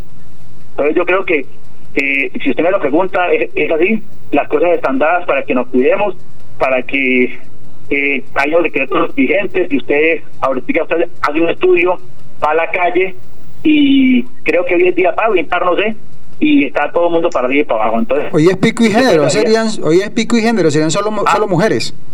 Solo mujeres, pero usted va a la calle, lo otro, y usted ve mujeres, hombres, niños, niñas, de verdad que es muy triste eso, ¿sí? es muy triste que Aquí la falta de conciencia, Juan Carlos. Creo yo que no es más. Eh, aquí la falta de conciencia, hasta que no tengamos una conciencia de verdad como persona, como araucanos, como ser humano, de cuidarnos, créame que esto no, esto no va a pasar tan fácil. Entonces, pues, ese es mi mensaje y pues de verdad eh, agradecerle a ustedes por, por tenerme en cuenta para contarle a los araucanos qué está pasando en nuestro municipio de Arauca, qué estamos haciendo desde el Consejo como concejales del municipio de Arauca. Adelante, Juan Carlos. Bueno, presidente, ya entrando en, sus funciones, y, lo, decía Miguel, eh, sobre las medidas y todo lo que ha hecho el alcalde con el tema de la pandemia, pero hablemos ya del trabajo integral que han hecho ustedes como concejales y usted como, como presidente de la corporación. Eh, se han aprobado y se han aprobado varios proyectos muy importantes, proyectos de acuerdo para el municipio de Arauca, y uno de ellos, pues se habla de la, de la tasa pro deporte, donde dieron, donde se aprobó también un plan eh, eh, unas vigencias futuras eh, sobre, precisamente teniendo en cuenta la pandemia, que para no quedar con, temas inconclusos y que la contratación pueda seguir para el otro año, se aprobó también ese plan, estas vigencias futuras. ¿Cómo ha sido ese trabajo con estos proyectos, con este, a pesar de las dificultades que se han tenido, y ese trabajo entre el, lo ejecutivo y ustedes como corporados, presidente? Pues ha sido un trabajo siempre he sido enfático, siempre he sido, eh, de verdad, resalto el trabajo que hemos hecho, eh, no solamente el presidente del Consejo del Municipio, sino los 15 concejales. Creo que, si bien es cierto, pasaremos a la historia como un consejo unido, como un consejo que, que todos los proyectos que ha enviado el señor alcalde del municipio de Arauca han sido estudiados, han sido debatidos y lo más importante para el municipio de Arauca han sido aprobados para que el señor alcalde del municipio de Arauca tenga las herramientas necesarias, oiga bien, necesarias para sacar adelante nuestro municipio por estos tiempos tan difíciles que estamos viviendo de pandemia. ¿sí? Yo sé que no es fácil, yo sé que la comunidad a veces pregunta, bueno, que sí, pero no es fácil, no es fácil vivir porque todo ha cambiado, todo ha cambiado eh, mire que ya vamos en el ya vamos a entrar al, al, al mes 10 sí y pues la verdad han sido muy poco lo que hay que mostrar. Pero debido a la pandemia usted lo acaba de decir que las cosas se han modificado se han cambiado mucho y pues, eh, pues las cosas pues eh, como concejales responsables creo yo Juan Carlos y Miguel se le han dado todas pero todas las herramientas que el señor alcalde del municipio de Arauca le ha pedido al Consejo del municipio de Arauca para poder trabajar por el beneficio de todos y cada uno de los araucanos. Eh, y más cuando está cuando vemos que esta pandemia cada día cobra la vida de muchos araucanos. Entonces pues es decirle eso siempre lo he dicho que tengan la tranquilidad de que los concejales de Arauca estamos trabajando para lo que para lo que nos eligieron para el pueblo y por el pueblo. El año pasado, usted estuvo en el periodo pasado, eh, presidente, también como concejal, y este año pues ha logrado eh, nuevamente ser elegido como concejal del municipio de Arauca. Vimos en el gobierno anterior, en la administración pasada, que hubo muchas dificultades entre el mandatario y los concejales. Se hablaba mucho de oposición, se hablaba mucho de mayorías, de minorías. Hubo mucho inconveniente incluso en varios proyectos. Eh, vemos que este, este primer año no se ha hablado ni de, ni de mayorías ni de minorías. Eh, presidente, ¿qué, ¿cómo ha funcionado esto? Mira, a ver, le cuento algo. De verdad que es algo, lo digo, es algo que eh, yo creo que es el sentir de, de cada uno de los 14 compañeros más de trabajar por Arauca. Y aquí yo creo que, creo yo que lo dije el día de mi posesión, yo creo que debemos trabajar para, para unir criterios y unirnos todos a una sola voz para, poder trabajar por Arauca. Yo sé que cada quien, cada concejal tiene su aspiración política, cada concejal tiene sus sueños, cada concejal lo otro, pero si en una cosa coincidimos, los 15 concejales, es que vamos a trabajar y que vamos a estar de la mano del señor alcalde de Arauca para sacar adelante nuestro municipio. Eso está claro, creo que es el sentir de todos los concejales usted lo acaba de decir, tal vez eh, yo como concejal repitente pues tuve la mala experiencia de pronto de, de vivir ese momento de, oposición y de mayoría, de minoría, no, hoy en día tenemos que decirlo, que hay un consejo en pleno, que hay un consejo que ha llevado las cosas bien, sí, hay muchas posiciones, hay muchos puntos de vista, hay muchos puntos de vista, hay compañeros que tienen su punto diferente a uno y hay momentos de que en el recinto del consejo las cosas se calientan, ¿sí Pero eso no quiere decir que en el momento de votar un proyecto que vaya a beneficiar a todos los araucanos tengamos ponernos en discordia, no, vamos a trabajar mancomunadamente para sacar adelante esos proyectos y se puedan convertir en acuerdos municipales para el beneficio de todos los araucanos. Presidente, usted como, como cabeza visible del Consejo Municipal de Arauca, eh, ¿qué cree usted que, hace falta para terminar este 2020 y, cuáles son esos retos para finalizar su, su administración. ¿Qué hace falta? ¿Qué, qué, quisiera que usted, eh, que usted diga lo, lo hemos logrado en este 2020? Pues la verdad, la verdad, lo que yo creo que pedimos, y yo creo que pedimos no solamente el concejal, sino piden ustedes y todos los araucanos, todos los habitantes de este, de este mundo, es pedir que Dios ponga su mano protectora y pues acabe con esa pandemia. ¿sí? Creo que eso es lo mejor que, que nos puede pasar al mundo, eso sería el mejor regalo de Dios en estos momentos de pandemia, que cese esa posible pandemia. ¿sí? Si hablamos en la parte administrativa, pues de verdad, eh, como lo dije, se le han dado todas los, las herramientas. Eh, yo que faltan muy poquitos, estamos ya dando los últimos toques para, para empezar a ver esos proyectos eh, plasmados en obras, plasmados en, en, trabajo para la gente, plasmados en, en beneficio para todos los araucanos. Creo que falta muy poco, yo creo que es invitar a la comunidad que tenga un poquito más de paciencia. Yo sé que, que todos están esperando que esto comience, que la administración comience a mostrar sus resultados.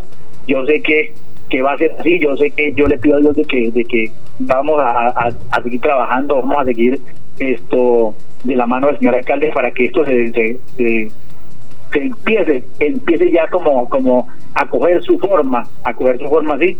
Y pues como presidente del consejo, eh, la verdad pues eh, ya estamos esto preparándonos ya para nos quedan el, el, el, el periodo de sesiones del mes de noviembre donde muy seguramente estaremos discutiendo el, lo que tiene que ver con el presupuesto 2021.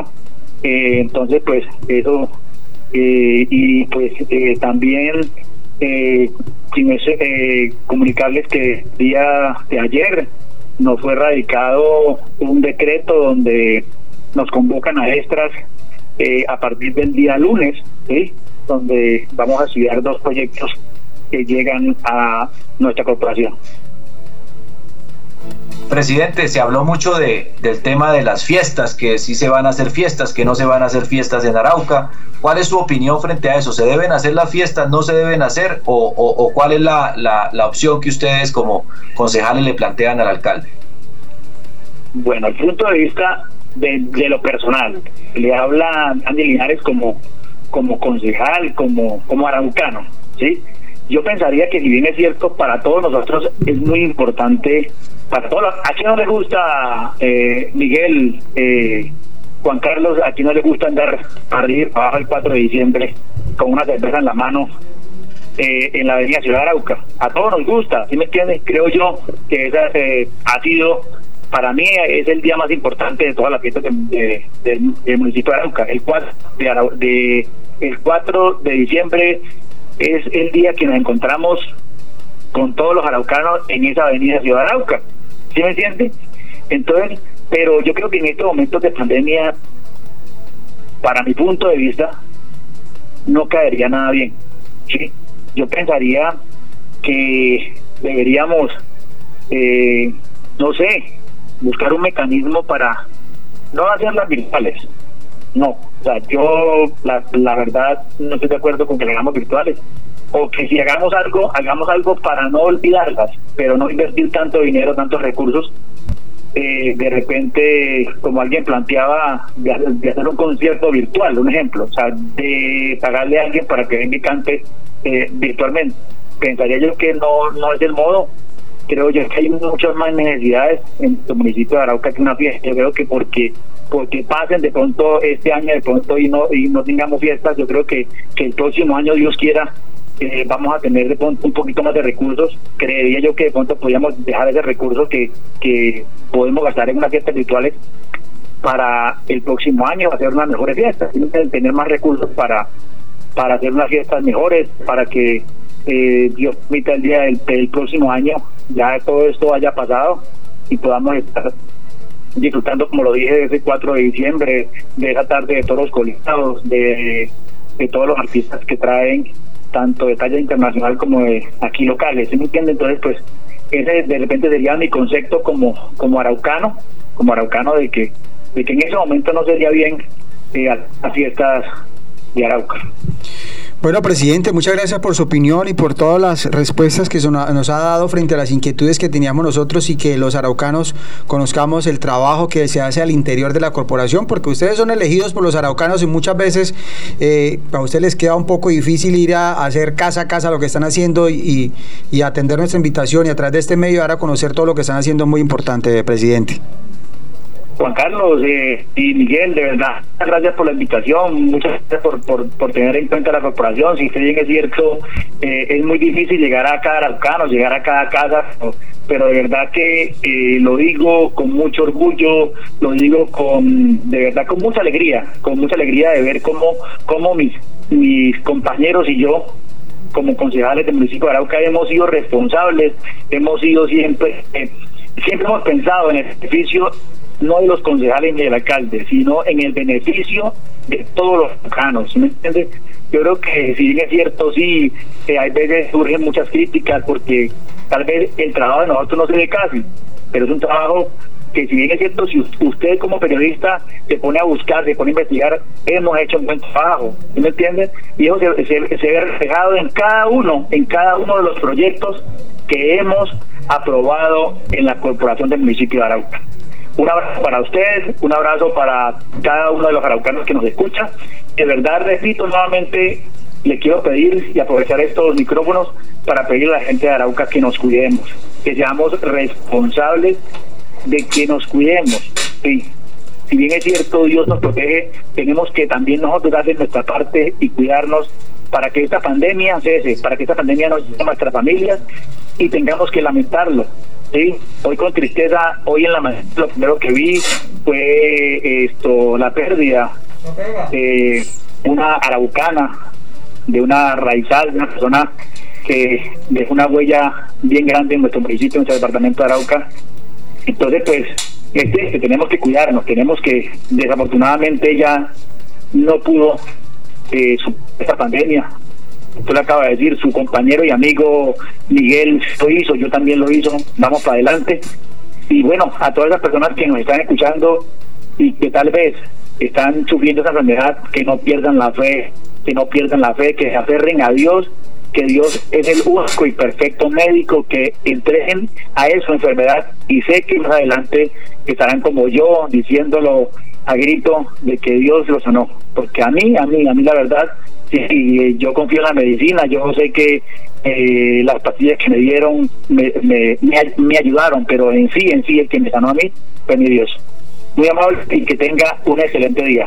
Bueno, muchas gracias al presidente del Consejo del Municipio de Arauca, Dani Rogelio Linares, por estar con nosotros en esta mañana de sábado aquí al aire. Son las 10 de la mañana, 33 minutos. Vamos a una pausa muy pequeña y ya regresamos con más noticias.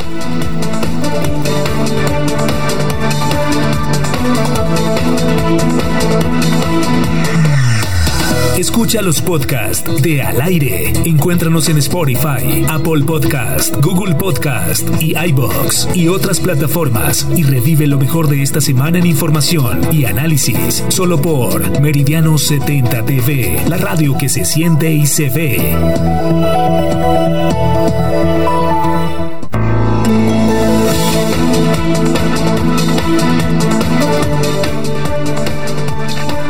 10 de la mañana, 39 minutos. Continuamos aquí en el programa Al aire de Meridiano 70. Acaba de llegar aquí a nuestra cabina el capitán Oscar Céspedes. Él es integrante de la Policía del Departamento de Arauca, jefe seccional de protección y servicios especiales de la institución. Quisimos llamarlo porque el capitán Céspedes, ustedes lo ven muy activo todo el tiempo eh, en las calles de Arauca, haciendo una cosa, la otra, preocupado por varios temas eh, que son eh, de relevancia. Protección a personas, temas ambientales y algo muy importante, el turismo y la infancia y adolescencia. Capitán, con los muy buenos días, bienvenido al aire de Meridiano 70. Buenos días, eh, Miguel, muchas gracias por la invitación. Gracias ahí por ese preámbulo eh, que da. Pues no antes mencionar también el agradecimiento a la labor que viene desempeñando mi coronel Darío Enrique López Mosquera, comandante del Departamento de Policía Arauca, el cual pues bajo su liderazgo pues es, es viable y y efectiva cada labor que desempeñamos en esta actividad de policías. Capitán, algo que nos ha llamado mucho la atención es el trabajo que ha venido desarrollando nuestra policía departamental en el territorio frente al tema de la infancia y adolescencia. Usted como una de las cabezas visibles junto con el coronel López y el coronel Arevalo eh, para estos temas, eh, ¿cuáles son eh, que considera usted los problemas más apremiantes frente a esta, a esta población vulnerable como es la infancia y la adolescencia? Bueno, primero que todo, pues los niños, niñas y adolescentes es el factor de atención más importante para nosotros, ya que son nuestro futuro. En ellos prácticamente depositamos nuestra vejez, nuestra pensión, nuestro último suspiro en la vida. Y si nosotros no garantizamos los derechos de estos niñas, niñas y adolescentes, realmente no tendríamos un futuro en nuestro país. Y una de las cosas que nos preocupan es la ausencia de muchos padres. Digo ausencia porque es increíble eh, lo que suele pasar o uno suele vivenciar en este aspecto de los niñas, niñas y adolescentes que les vulneran todo tipo de derechos por la falta de un padre o una madre en su acompañamiento, en su crecimiento y su óptimo desarrollo. Capitán, es decir, eh, el descuido de los padres hace que se cometan algunas eh, violaciones de derechos de esta población. Claro, el, el pilar de una casa siempre es un padre y una madre.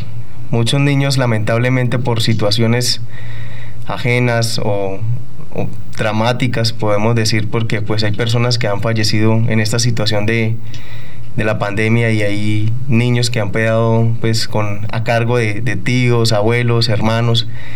Y, y, relativamente uno ve que la vulneración de estos niños que se presentan, digamos, un niño que esté consumiendo drogas, una niña que esté abusada sexualmente o que se le presente un acto sexual, un niño que se enfile en, en las filas de estos grupos ilegales, llámese disidencias o llámese LN, o en otros lugares del país, un clan del Golfo, algún grupo ilegal que, que vaya en contra de las políticas del Estado, eh, se ve inmerso todos estos tipos de conductas, estos niños, donde se les vulnera todo, es porque no hubo un acompañamiento, no hubo alguien que velara porque estas personas crecieran en su desarrollo, crecieran felices y no crecieran con unas pautas y discriminados, ni tampoco señalados, ni tampoco presionados o reprimidos en un contexto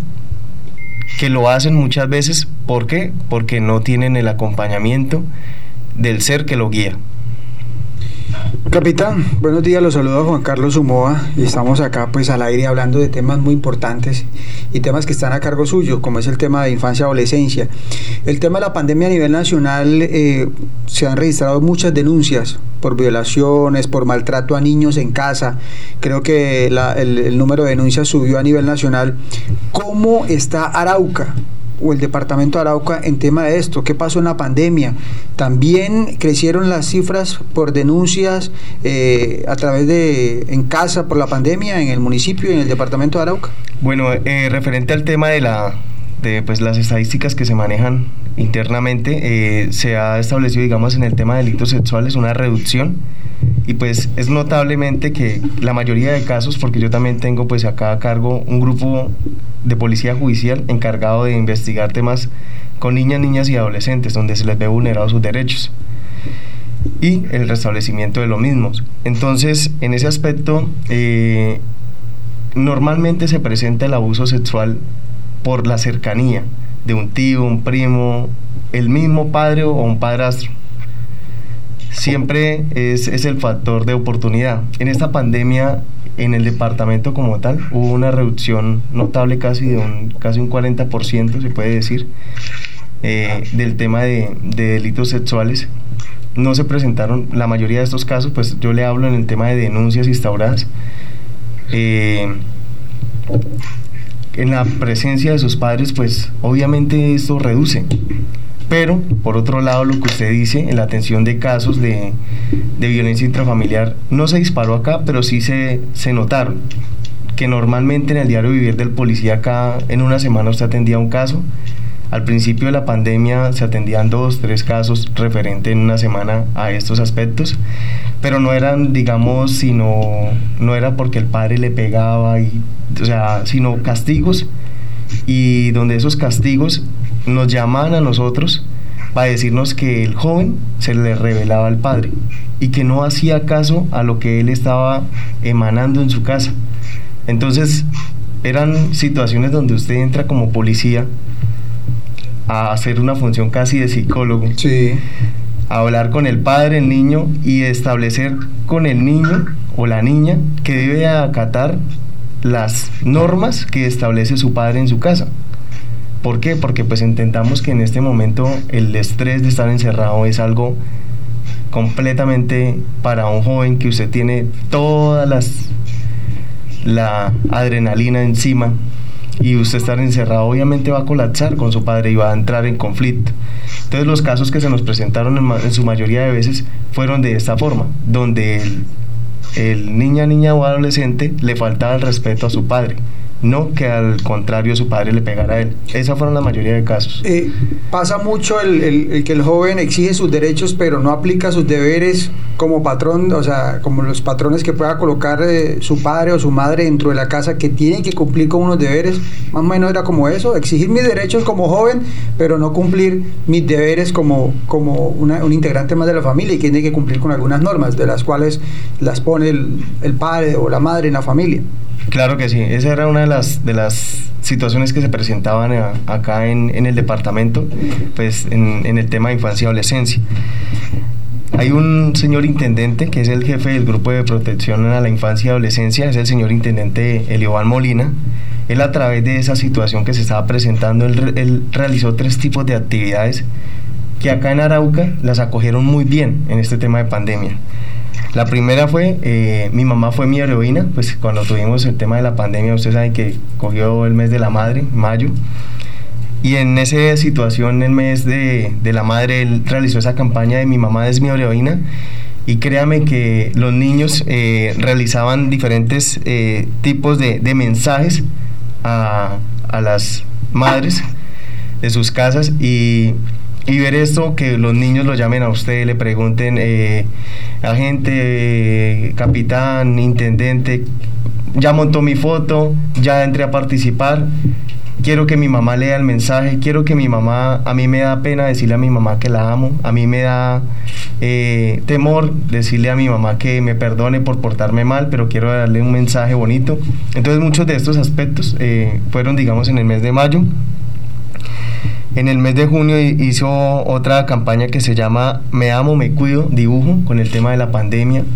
Esto haciendo alusión a que los niños, como mismo le digo, la adrenalina que ellos tienen y la chispa que tienen, eh, se ayudaba con el tema de que ellos mantuvieran más, más, o sea, activos y nosotros poderle explotar eso y eh, realizamos un concurso de dibujo. Entonces ellos hicieron unos dibujos eh, enfatizando el tema del COVID-19. Entonces a estas personas eh, se les dieron diferentes premios, entre esos premios pues diferentes autoridades del municipio y la policía pues entregamos esos premios y es increíble, usted niños, acá hay un niño que que hace prácticamente un retrato de una persona, un niño por ahí de 12 años, y usted es increíble, no tiene un curso, no tiene enseñanza de nadie, sino en su... Talento natural que llama. Total, un talento arucano total y, ejemplar. En este, en esta situación se le regaló una bicicleta a él y a otros tres participantes y a los otros se le dieron otros tipos de premios, pero por ejemplo los tres primeros premios fueron bicicletas y créame, usted ir al barrio, el recreo, entregar una bicicleta a un niño por un dibujo, cuando no tenía ni bicicleta, tenía, o sea, al ver las condiciones de él, el niño hasta lloró al ver una bicicleta que le llevaba a la policía. Es algo increíble acá y algo tan sencillo, pero que lo hace ver tan bonito. Y el último concurso que hicimos lo hicimos aproximadamente hace un mes, eh, el mes pasado, exactamente en el mes de agosto. Se llama autoprotección en, autoprotección en familia. Este básicamente es con el tema de la de, la, de lo que usted me estaba haciendo énfasis, por eso le estoy contando los tres aspectos, para intentar manejar los niños eh, y para ayudar que no hayan conflicto entre los padres y el hijo. Entonces se, quiso hacer un videoclip, se logró hacer el videoclip y usted puede creer que también encontramos otro talento, una niña de 8 años haciendo títeres y hizo su caseta, su casa en cartón, todo y las actuaciones de la niña con el como como cuando la mamá le dice debe a lavar los platos, ve a hacer esas cosas, ve y lávate las manos y ella hacía los los con los con los títeres. Con los títeres hacía toda esta actividad y pues en su pantallita solamente aparecían los títeres, no aparecía la niña y es increíble la imaginación y el talento que tenemos acá en Arauca escondido y que muchas veces no nos damos cuenta si no nos damos cuenta en estos videoclips. Gente de los juzgados, de la fiscalía, de las emisoras también nos llaman a decirnos, todavía alcanzamos a participar, tengo un videoclip con mi hija, con mi hijo, con mi esposa, acá con mi perrito, que estamos jugando acá todos en familia y que nos queremos, que nos amamos, que nos cuidamos y pues fue algo bonito. ¿Por qué? Porque el aprovechar estos momentos en pandemia, como usted bien lo decía, el tema del conflicto surge debido al encierro es el otro aspecto, digamos, que ya más adelante le contaré, digamos, en los otros aspectos de, ambiental. Y, el, que usted encierre un ser varios días sin tener contacto con nada, crea un, un, un temperamento fuerte y se vuelve agresivo. Entonces, con las personas pasa igual. ¿Sí? Y quedó demostrado con esta pandemia. Claro, y, es algo que, se, gracias a Dios, pues acá en Arauca eh, la gente se ha sabido comportar y, y malo bien, digo malo bien porque aún así en la sabana tan extensa que hay, la gente toma su tiempo y va a sus fincas y en eso es un momento de esparcimiento para ustedes. Tienen todavía una biodiversidad muy grande y eso ayuda a muchos aspectos. Bueno, Capitán, capitán, discúlpeme, Juan Carlos, le interrumpo. Quería hacer un, breve paréntesis sobre esto. Siempre vemos en las noticias eh, problemas con la policía, agresiones por parte de algunos policías que se salen eh, de su deber constitucional, ciudadanos que también se salen de su, de su deber constitucional y agreden también a la policía. Estas son las cosas, capitán. Estas son las cosas que la ciudadanía valora de, una institución tan importante como es la policía. La policía tiene, si usted me corregirá, más de 150 mil hombres eh, en todo el territorio nacional y son algunos que se salen de esos cánones de comportamiento y de la ley y cometen errores y para ellos eh, caerá pues digamos todo el peso de la ley y todo el peso disciplinario de una institución como la policía, pero esta es la Policía Nacional esta es la verdadera Policía Nacional, la que, la que es una policía comunitaria, la que es una policía cercana al ciudadano y por eso quisimos invitarlo, capitán, a este programa para que la gente entienda, se dé cuenta de la gran labor que realiza la policía. No es solamente armas y disparos, también hay educación, también hay eventos lúdicos, también hay eh, actividades para que la gente pueda encontrar un espacio de esparcimiento, un espacio de, de aprendizaje de sus deberes, de sus derechos y eso quisimos resaltarlo aquí en el programa al aire. Para finalizar el tema, capitán, eh, de infancia y adolescencia, no sé si usted tenga de pronto ahí a la mano algún número telefónico donde las personas que tengan algún problema, sean jóvenes o sean los padres de familia que tengan eh, eh, la posibilidad de acceder a un número telefónico donde puedan contactar a la policía para ayudar a resolver todos estos conflictos que se presentan con nuestros jóvenes, niños y adolescentes. Claro, Miguel, muchas gracias por ese ese mensaje tan eh, exaltante que dan nuestros policías, porque como usted bien lo dice, hay unos policías que eh, desdibujan nuestra imagen, digo desdibujan porque dañan lo que otros vienen haciendo muy bien, notable y excelente en su labor. Y pues estos serán investigados, sancionados de acuerdo a lo que establezca el proceso de de su conducta. Así como también la policía eh, hace sus, sus aspectos de, de, sanciones y todo eso, también exalta la labor de los policías que hacen un buen desempeño en su diario actuar. Eh, es, es, bueno que de pronto conozcamos y pues ya que estamos acá, que cuando los policías hacen unas actividades notables y todo eso, por parte del comando de departamento siempre se hacen actividades a favor de ellos y también les dan unos permisos especiales. Obviamente, pues el tema de la pandemia frenó muchos aspectos de estos, pero esto hace que los policías tengan más voluntad y más vocación para servir a la patria, servir a los ciudadanos y acompañar en seguir y el guiar a la ciudadanía. Y Miguel, así para, para finalizar, pues eh, quería eh, decirle que tengo acá el jefe de, la Policía de Turismo. Eh, nuestro departamento no tiene, la, no lo explotan de, lo máximo que tiene en, su tema cultural y de turismo, pero si vieran la dimensión tan importante que tienen, mañana es el Día Internacional del Turismo y el, y el departamento este departamento usted ve lo que en ningún otro lado ve de Colombia. Aves, cantos, baile, hablados, eh, dichos, de todo tiene. Usted se para en una esquina y algo tiene que conocer diariamente y de, y de aprender de Arauca.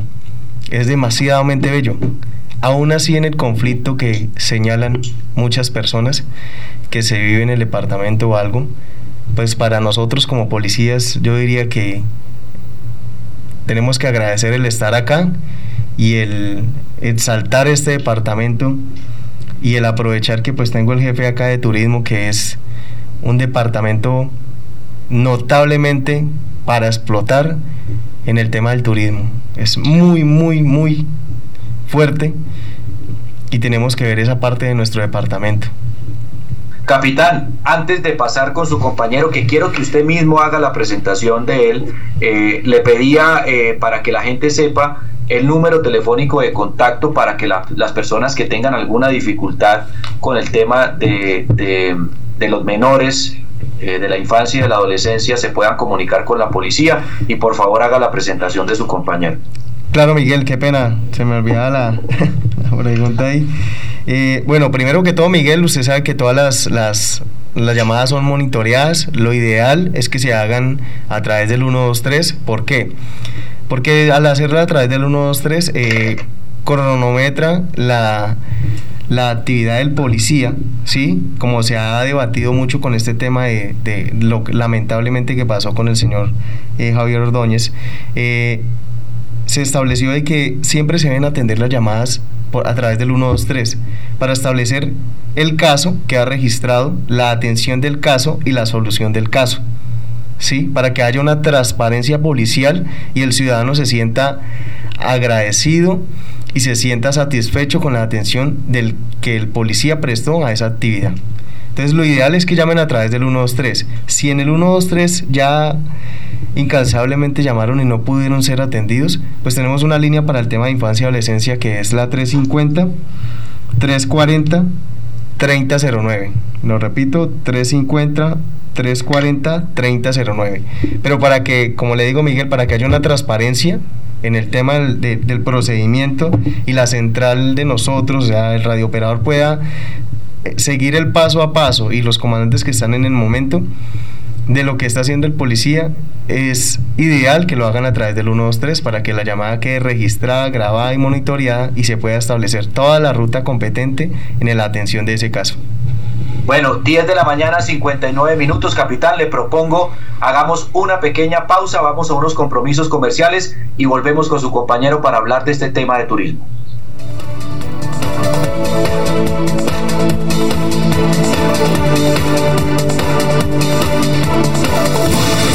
Déjanos tu opinión o tus inquietudes a través de nuestras redes sociales de Meridiano 70 TV. Al aire, te escucha y está contigo.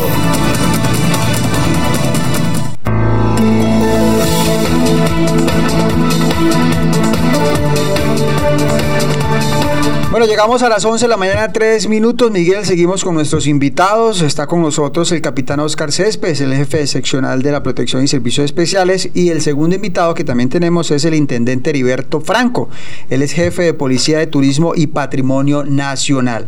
Y también está con nosotros porque mañana, 27 de septiembre, se celebra el Día Mundial del Turismo.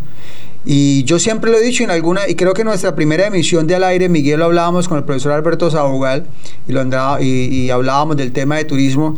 Y lo que en última nos va a quedar, como ha pasado en el eje cafetero, como pasó en el eje cafetero, después de ser el café, pues de lo que subsistían, terminó eh, viviendo la gente allí el turismo. Lo mismo va a pasar con Arauca.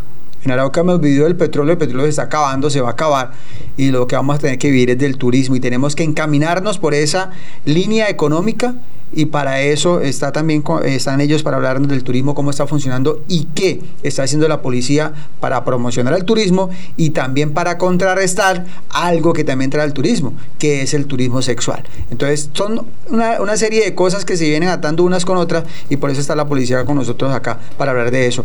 Eh, Intendente Heriberto Franco, buenos días, bienvenido al aire y hablemos sobre esta actividad tan importante que, que se celebra el día de mañana, el Día Mundial del Turismo. ¿Qué actividades están programadas? Atendiendo todo lo que estamos viendo, que es pandemia y todo, y sabemos que será virtualidad, pero ¿cómo está preparando la policía para mañana, policía de turismo? Buenos días. Eh, buenos días, Juan Carlos. Gracias por la invitación de Mediano de Teta, muy comprometidos con ustedes.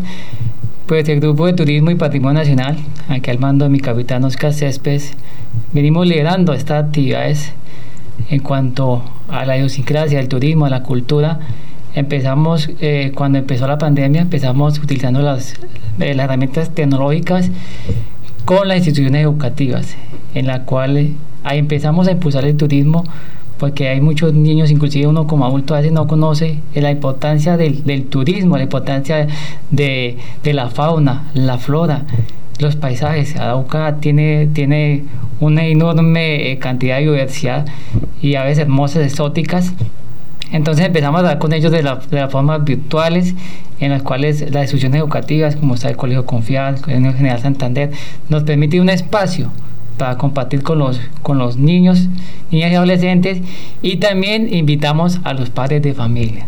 Siempre cuando hacemos esas intervenciones, una o dos veces a la semana, les pedimos el favor a, a, los padres también que asistan a estas reuniones para que ellos conozcan qué están haciendo sus hijos, qué programas le estamos o qué campañas le estamos enseñando. Igualmente también les, les damos los tips a los padres de familia con sus hijos ahí mismo en ese momento, en ese instante, pues como eh, por medio de las herramientas virtuales de cualquier lugar uno se puede conectar.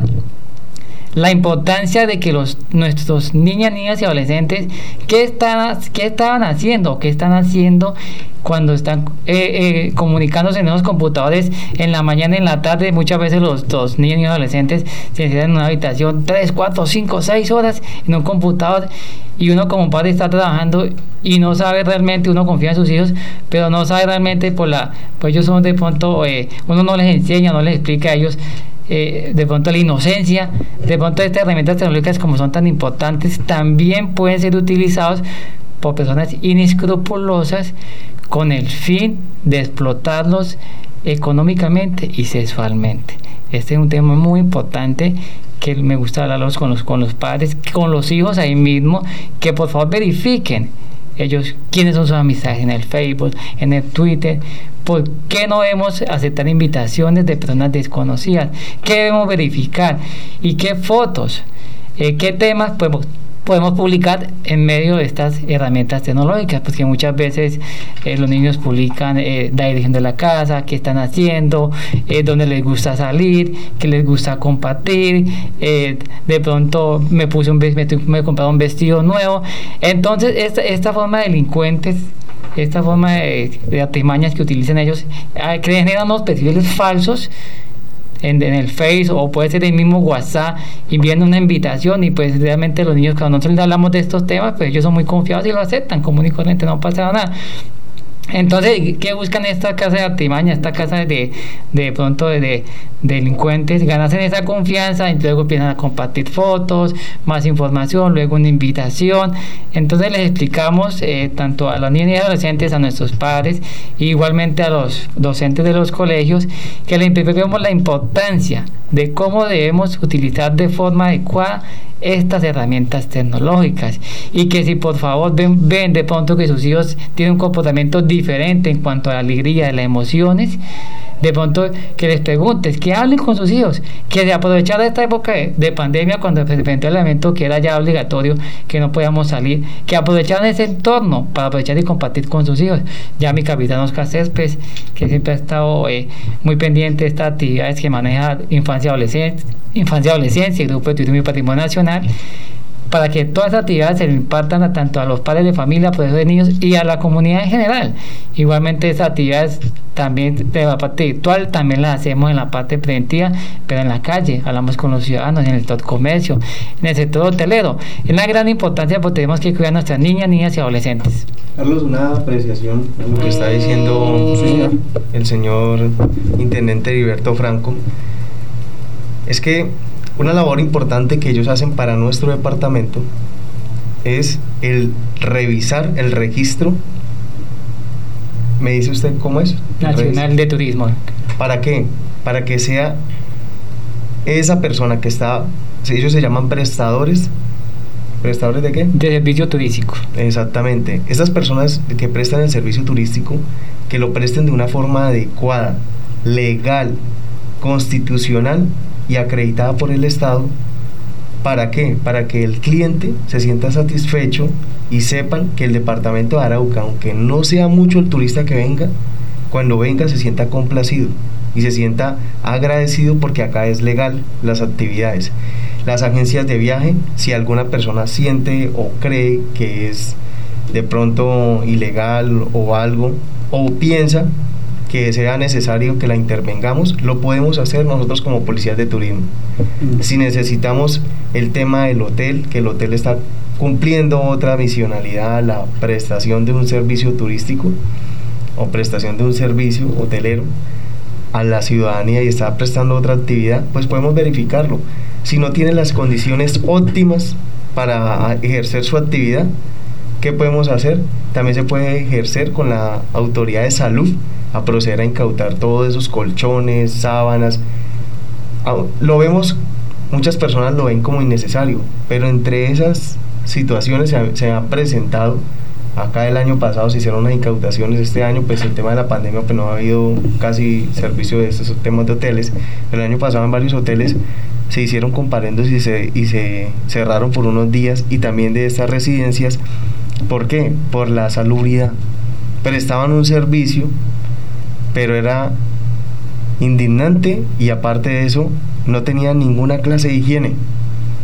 Entonces estas actividades es bueno que las sepa la ciudadanía, que denuncie estos aspectos, que tenemos una policía de turismo acá capacitada para que ¿qué? para que ayude a garantizar la buena labor y excelente para la persona turista que venga el día de mañana o para un mismo araucano que le presten ese servicio. Bueno, perdimos creo que contacto con Miguel. Capitán, muchísimas gracias por estar con nosotros, por acompañarnos, por hablar de estos temas tan importantes y también a Heriberto, muchísimas gracias al intendente también por eh, hacernos y, buscar todo este mecanismo para eh, prevenir acciones delincuenciales por parte de, de todos estos delincuentes que abusan de estos menores y más ahora en, los colegios y nuevamente que se van a reaperturar algunos establecimientos educativos. Muchísimas gracias por acompañarnos y estar con nosotros acá al aire esta mañana de sábado. No, a ustedes muchas gracias. Eh, es un, una labor muy bella que hacen ustedes en el mostrarnos a todos los araucanos lo que hace y lo que pasa diariamente con el periodismo son un ejemplo a seguir. Muchas gracias. Capitán. Sí, señor. No, discúlpeme, es que estaba leyendo en este preciso instante las redes sociales y, una persona, un comerciante, se llama José Luis Restrepo y nos escribe en nuestras redes sociales y usted sabe que la interacción con el tema de la virtualidad pues nos ha permitido trasladar algunas preguntas que quisiera ya antes de dejarlo ir. Eh, dice el señor José Luis Restrepo, sería bueno que la policía nos ayudara a los comerciantes con las personas que van por la calle, que la gran mayoría son extranjeros, y les sugieran a esas personas utilizar el tapabocas adecuadamente. Muchísimas gracias, dice eh, una persona que nos está viendo en este momento. ¿Qué decirle, capitán? Muy buena la apreciación y pues en esta situación de pandemia es lo mejor que puede hacer la ciudadanía es informarnos también y se va a hacer las actividades correspondientes para que estas personas utilicen los tapabocas. Normalmente nosotros los policías cuando vamos en las patrullas, en, las camionetas, eh, estamos haciéndole pasar, digo, una vergüenza en público a muchas personas. Las personas se ríen cuando uno les habla por el megáfono y les dice, favor, ponerse el tapabocas, guardar las distancias, no me haga bajar a llamarle la atención háganos el favor, cuídese usted y cuídenos a nosotros. Y estas personas, créame que pasan unas penas porque usted le hace esto un llamado al público. Y ese llamado de atención pues genera a las personas como cierta pues pena o vergüenza delante de los demás porque sabe que está haciendo malas cosas. Pero a la persona que pues nos hizo el comentario, eh, claro, lo tenemos presente, le vamos a impartir la instrucción a todos nuestros policías para que hagan los respectivos llamados de atención y la gente utilice los tapabocas, sean colombianos o sean venezolanos. Bueno, al capitán Céspedes y al intendente, eh, muchísimas gracias por habernos acompañado. Nosotros estaremos eh, siempre con las puertas abiertas para abrirle los micrófonos a esa institución tan importante como es la Policía Nacional, Juan Carlos.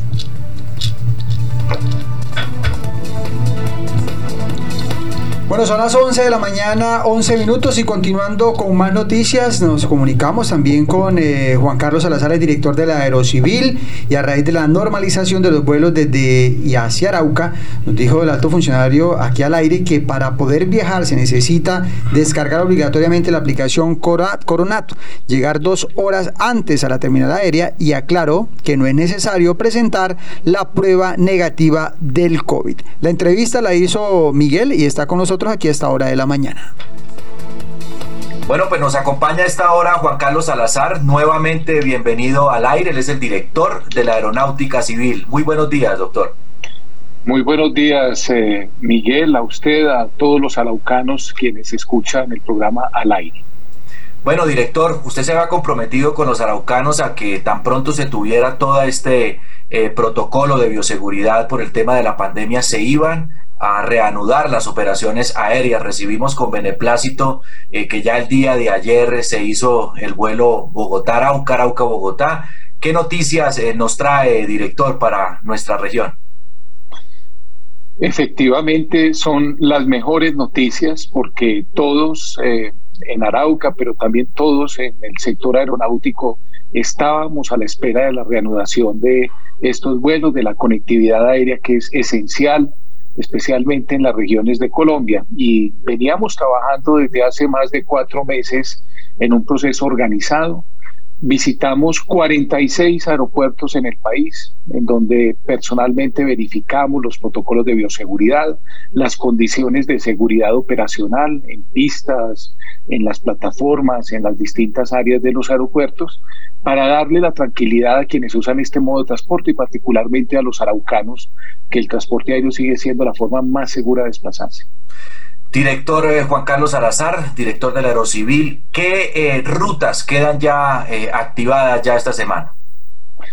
Bueno, además de la ruta Bogotá-Arauca, que fue precisamente inaugurada por la aerolínea Satena, que siempre ha servido a los araucanos, también tenemos para esta semana el inicio de las operaciones eh, hacia Bucaramanga y hacia Cúcuta por parte de la aerolínea EasyFly, de manera que eh, podemos decir con, con tranquilidad y si se quiere las buenas noticias para los araucanos es que es una de las ciudades que más rápidamente está recuperando la conectividad aérea. Esto es un proceso progresivo. El sector aeronáutico ha sido especialmente golpeado después de seis meses de no poder operar sus servicios.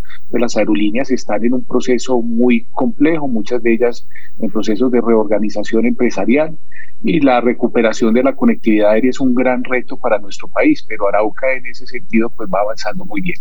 Es decir, se activa, eh, quedó activada Bogotá Arauca y queda activa también Bucaramanga Arauca y Arauca eh. Así es, así es. Y lo que quiero acá también mencionar es que la Aeronáutica Civil sigue trabajando en la reactivación de más rutas o incluso más destinos, porque sabemos que Arauca, aeropuertos como Tame, eh, Cravo Norte tenían también servicios. Eh, la digamos, no disponibilidad de estos servicios en este momento no es necesariamente por decisión de la aeronáutica civil, sino que en este proceso progresivo, pues las líneas aéreas van programando de acuerdo a la disponibilidad de sus equipos o a la capacidad operativa y financiera que tengan, van programando el reinicio de nuevas rutas y la aeronáutica civil estará allí, allí acompañando el inicio de estas nuevas rutas. Bueno, un pasajero que se encuentre en Arauca va a viajar, sea hacia Cúcuta, hacia Bucaramanga o hacia Bogotá. Usted como director de la Aerocivil, ¿cuáles son las recomendaciones? ¿Qué tiene que llevar el pasajero? ¿Cuáles son los requisitos para poder abordar un avión?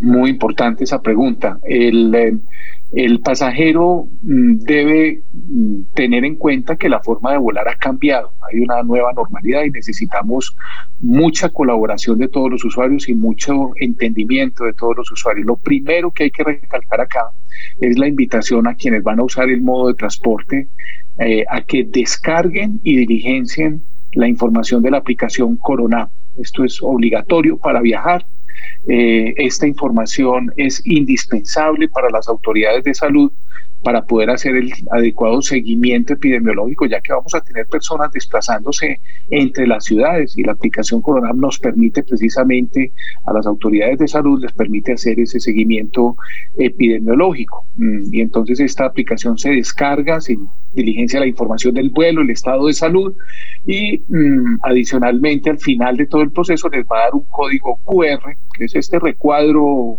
eh, digamos que leen algunas eh, máquinas lectoras en donde se establece el estatus de viaje de ese pasajero. Adicionalmente, los pasajeros deben hacer el chequeo eh, anticipado para el vuelo. y en este sentido deben llevar ya el pasabordo, bien sea en un modo electrónico o bien sea impreso para poder acceder al aeropuerto. En los aeropuertos solo se va a permitir el ingreso de los viajeros, no se va a permitir el ingreso de acompañantes. Esto lo hacemos buscando evitar aglomeraciones y para que los ingresos a los aeropuertos y el tránsito por un aeropuerto sea lo más ordenado y podamos controlar el cumplimiento de los protocolos de bioseguridad. Los pasajeros deben llevar obligatoriamente puesto el tapabocas. Quien no tenga un tapabocas no va a ser no se le va a permitir acceder a un aeropuerto o no se le va a permitir acceder al, vuelo. Ah, adicionalmente, mm, se les va a tomar la temperatura en un proceso organizado, se deben desinfectar las manos y ya dentro del terminal aéreo, pues deben seguir las indicaciones que hay en el terminal y de las personas que laboran en los aeropuertos, la distancia física, eh, guardar las filas de manera ordenada eh, y dirigirse lo más rápidamente posible a su sala de abordaje los aeropuertos eh, en este caso tienen un límite de tiempo para poder ingresar al aeropuerto y poder ir a la sala de espera. A nadie se le permitirá ingresar sino hasta dos horas antes del vuelo. Esto quiere decir que si usted llega tres horas antes, pues le van a decir, por favor, espere, todavía no puede ingresar, porque lo que estamos buscando precisamente es que no se nos formen aglomeraciones de personas en lo posible en los aeropuertos. Eh, y finalmente, un, mensaje muy importante, los pasajeros deben viajar ligeros y, sin equipaje de mano. Si alguien va a llevar equipaje, necesariamente deberá llevarlo en las bodegas del avión. Esto nuevamente busca que el proceso de abordaje y desabordaje de las aeronaves sea organizado, sea ágil y se evite en la medida de lo posible el contacto eh, entre pasajeros o pasajeros con tripulaciones. Estos son algunos de los, de los aspectos nuevos que se van a encontrar. En los aeropuertos van a encontrar más información, las aerolíneas a bordo van a, darles más información y todo lo cual busca eh, garantizar que el transporte aéreo sea el modo más seguro de desplazarse. Director, hay una confusión entre los viajeros que se preguntan, bueno, tengo que llevar mi prueba negativa de COVID-19, ¿qué tipo de prueba o no se va a exigir este tipo de documentación? Sí, muy importante también esa claridad. Eh, les podemos informar a los usuarios que para los destinos de Bucaramanga, Cúcuta o Bogotá no se requiere prueba PCR, el requerimiento ni prueba de ni prueba de antígeno. El requerimiento de estas pruebas lo establece el Ministerio de Salud solo para aquellos destinos que tienen baja afectación o son municipios no COVID.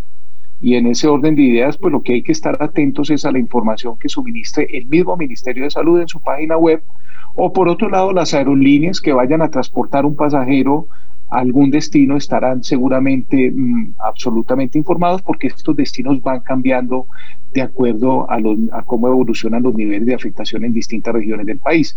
Entonces, em, esa, esa aclaración es importante y para el uso de los servicios que iniciaron el día de ayer o los que inician la próxima semana, los usuarios no tienen que suministrar, no se les va a exigir prueba de antígeno. Es eh, claro que para Arauca, que es Cúcuta, Bucaramanga y Bogotá, los destinos, no se va a requerir esa prueba. Director, usted había hablado eh, hace un tiempo de unas inversiones eh, grandes para el departamento de Arauca en materia de infraestructura de los aeropuertos. ¿Cómo van esas inversiones? ¿En qué estado están? ¿Cuáles son los aeropuertos que se van a, a mejorar o hacerles estas inversiones? Desde el año pasado, la Aeronáutica Civil viene adelantando estudios y diseños que este año ya nos entregaron y con fundamento en esos estudios y diseños ya estamos en la etapa de prepliegos para hacer una gran inversión en los aeropuertos de Arauca y Cabo Norte, inversión que estimamos por encima de los 40 mil millones de pesos, para rehabilitar completamente las pistas, la plataforma, las calles de rodaje, los cerramientos, todo lo que denominamos lado aire en los aeropuertos y que va a contribuir a, garantizar los más altos estándares de seguridad operacional en estos aeropuertos. La Aeronáutica Civil hace grandes esfuerzos con recursos propios precisamente para garantizar que los aeropuertos en donde prestamos el servicio de transporte aéreo se cumplan con los más altos estándares mundiales de seguridad.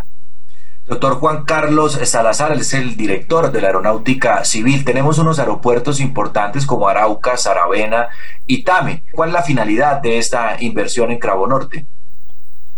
La finalidad es garantizar que la infraestructura esté adecuada a a, los requerimientos de seguridad operacional. Si nosotros no hacemos mantenimiento en un aeropuerto y en el lado aire, pues se generan riesgos para la seguridad operacional y pues prácticamente nos tocaría cerrar al servicio un aeropuerto y la Aeronáutica Civil dentro de su programa de mantenimiento de las infraestructuras a su cargo, pues eh, va, eh, digamos, va programando inversiones para rehabilitar esa infraestructura. Cabo Norte es un aeropuerto que tiene unas características operacionales altas y pues la aeronáutica civil tiene un compromiso para mantener esa, esos niveles de operación y de esa manera pues buscar que se mejore la conectividad aérea, en este caso dentro del departamento de Arauca. Pues hay que decir que en este caso nosotros eh, estamos programando esas grandes inversiones para Arauca y Cravo Norte, pero que sin embargo hacemos también otras inversiones de mantenimiento que son muy importantes en Saravena, Estamos haciendo también mantenimiento del lado aire y lado tierra del aeropuerto Los Colonizadores. También estamos haciendo inversiones en el aeropuerto de Tame, en donde hacemos también mantenimiento de las rocerías, canales, cerramientos y demás en, en el aeropuerto Gabriel Vargas Santos de Tame y de esta manera pues eh, buscamos que la infraestructura a cargo de la aeronáutica civil siempre garantice la seguridad aérea. Si no lo hacemos, pues básicamente lo que sucede es que un aeropuerto sale del servicio. Esa es la garantía que nosotros le ofrecemos a los araucanos, que estamos permanentemente preocupados por ofrecer las condiciones operacionales más seguras. Y en el aeropuerto de Arauca, el Santiago Pérez Quirós, ¿qué se va a hacer, director? Bueno, en el aeropuerto de Arauca eh, lo, que, lo que estamos contemplando es precisamente la rehabilitación completa de la pista, de las calles de rodaje. Tenemos programado también unas obras de ampliación de la plataforma que es importante precisamente, eh, que determina la capacidad de vuelos en un aeropuerto. Eh, una construcción de, de, la calle de rodaje, la adecuación de las franjas de seguridad y todo el mantenimiento permanente que requiere el aeropuerto, tanto en, en el lado aire, que es lo que a veces no ven los usuarios, pero también en el lado tierra, en el terminal y en las zonas que usan eh, permanentemente los pasajeros. Y pues en ese orden de ideas es un proyecto muy ambicioso y que esperamos va a mejorar los servicios aéreos Arauca. Este tema de esa contratación para hacer esas obras, ¿cómo es el procedimiento, director?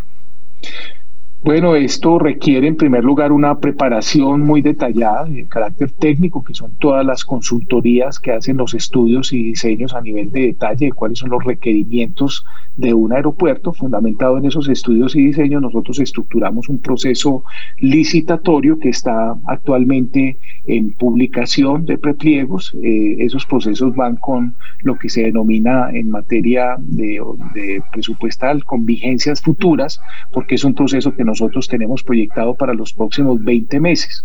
Intervenir un aeropuerto es un, es un proceso bien complejo, no solo desde el punto de vista de la ingeniería, sino desde el punto de vista operacional, porque imagínese usted entrar usted a la pista con maquinaria y todo eso, eso requiere unas coordinaciones hasta de carácter internacional. Nosotros tenemos que publicar algo que se denomina los NOTAM, que, que se que se publican, digamos, de acuerdo a unos ciclos internacionales con muchísima anticipación para avisarle a todas las aerolíneas del mundo, a todos los eh, pilotos del mundo, que ese aeropuerto en particular está siendo sometido a unas obras y que va a estar cerrado al servicio durante determinadas horas del día o incluso durante determinados días de la semana para poder precisamente rehabilitar la infraestructura. De manera que ha sido un proceso de preparación de por lo menos un año en la cual nos venimos preparando para esto y esperamos que el año entrante ya inicien las obras para intervenir este aeropuerto y dotar a los araucanos de una infraestructura adecuada, ojalá para los próximos 20 años. Director, sería importante, y es una crítica que siempre hacen los araucanos, y es que no se contrata mano de obra local. En este tipo de obras eh, es posible que se contrate personal araucano para que, digamos, también sienta la población eh, que tiene plazas de trabajo en este tipo de obras nacionales. En la medida en que los contratistas puedan hacer uso de la mano de obra local, esa es la invitación que siempre hacemos desde la náutica civil. Aquí hay que mencionar también que la intervención de una pista y de un aeropuerto, por las características técnicas que requiere, pues muchas veces requiere mano de obra especializada que eh, desafortunadamente no se consigue fácilmente, pero pues esa es la invitación permanente que hacemos a los contratistas y esperamos que esa sea la, lo que se vea reflejado en la medida de lo posible en estas nuevas obras que están programadas.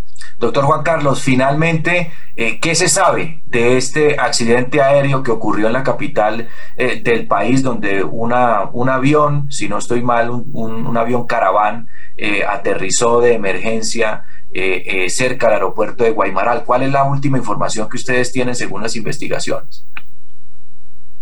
Bueno, en, en, este momento se siguen adelantando las investigaciones, ya todo el material ha sido recuperado por el grupo de investigación de accidentes, estamos en los contactos internacionales para poder adelantar los análisis de toda la información, eh, la recolección y el análisis de toda la información que arroja esta situación que se presentó afortunadamente sin víctimas, eh, afortunadamente. De todas maneras, hay que decir que el avión Caravan es una de las aeronaves más confiables que hay en el mundo y pues, particularmente tengo que decir, la misma aeronáutica civil tiene un avión caraván que es con el cual eh, visitamos los distintos aeropuertos y adelantamos las labores técnicas de calibración de los equipos en los distintos aeropuertos. Es un avión de, una gran calidad, de una gran confiabilidad y pues en estos momentos no puedo adelantar más información porque todavía pues es de la reserva de la investigación, pero lo que sí puedo decir es que los expertos en investigación de accidentes de la aeronáutica civil ya están en contacto con las eh, fabricantes, con los talleres en donde se analiza toda esta información y esperamos en los próximos eh, meses poder eh, publicar el informe en donde establecemos las causas más probables para este accidente.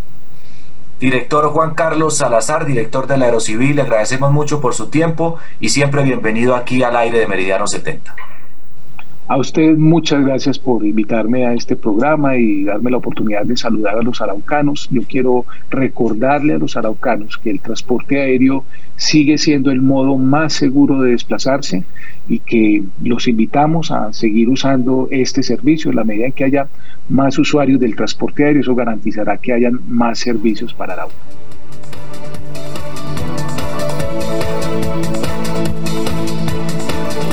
Bueno, 11 de la mañana, 33 minutos, era Juan Carlos Salazar, el director de la Aerocivil. Una noticia muy importante, Juan Carlos, y es que eh, se reactiva todo este tema eh, del transporte aéreo en el municipio de Arauca, en el aeropuerto Santiago Pérez Quirós.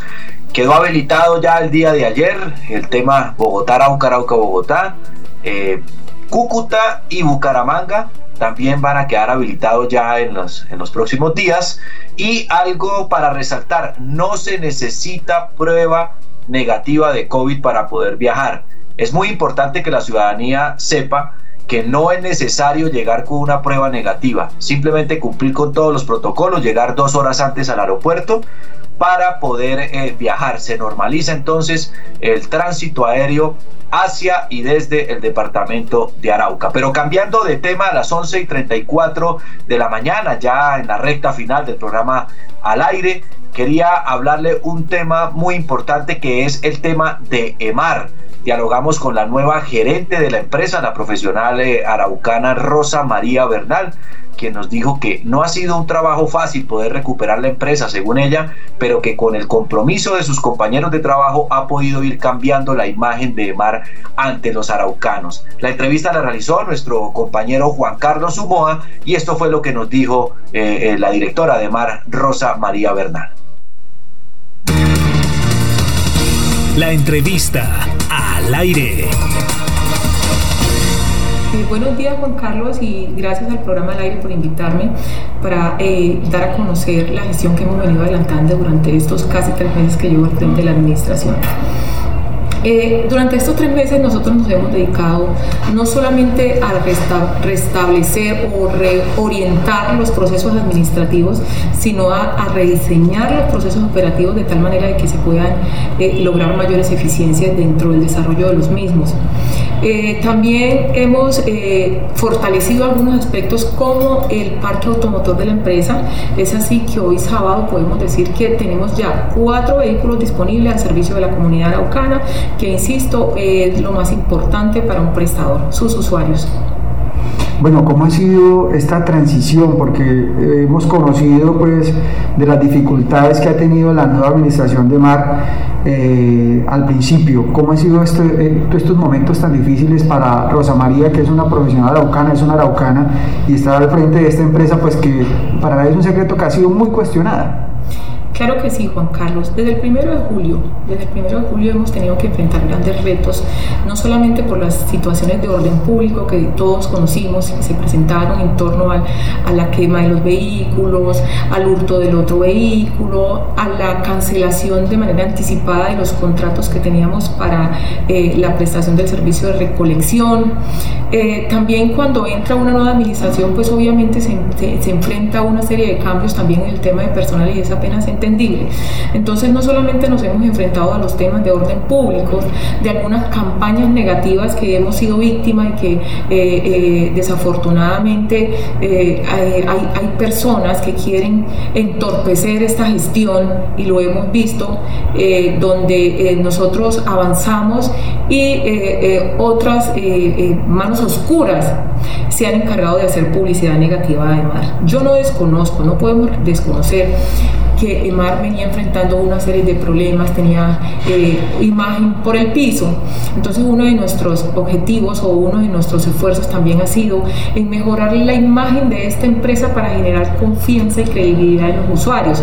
Porque usted sabe que para una empresa, para un prestador es muy importante la credibilidad de los usuarios, pues finalmente son los que nos mantienen en el mercado porque son quienes pagan el servicio. Bueno, la anterior gerencia, una de las grandes dificultades que tenía era la operatividad, la recolección de la basura, que es uno de sus sentidos comunes de, de mar. En estos momentos y en estos tres meses de analizar y de reorientar la empresa Rosa María, ¿cómo ha sido ese proceso? ¿Se están cumpliendo con los días de recolección? ¿La gente está satisfecha? ¿Cómo ha recibido usted eh, eh, la opinión de la, de la comunidad araucana sobre toda esta situación? Eh, sí, definitivamente yo creo que el mejor termómetro son los usuarios. Nosotros hemos venido dentro de un proceso de ajustes eh, eh, en aras de poder brindarle un servicio digno y con calidad a los usuarios. Hemos venido mejorando el servicio, los usuarios así lo han manifestado a través de los diferentes medios.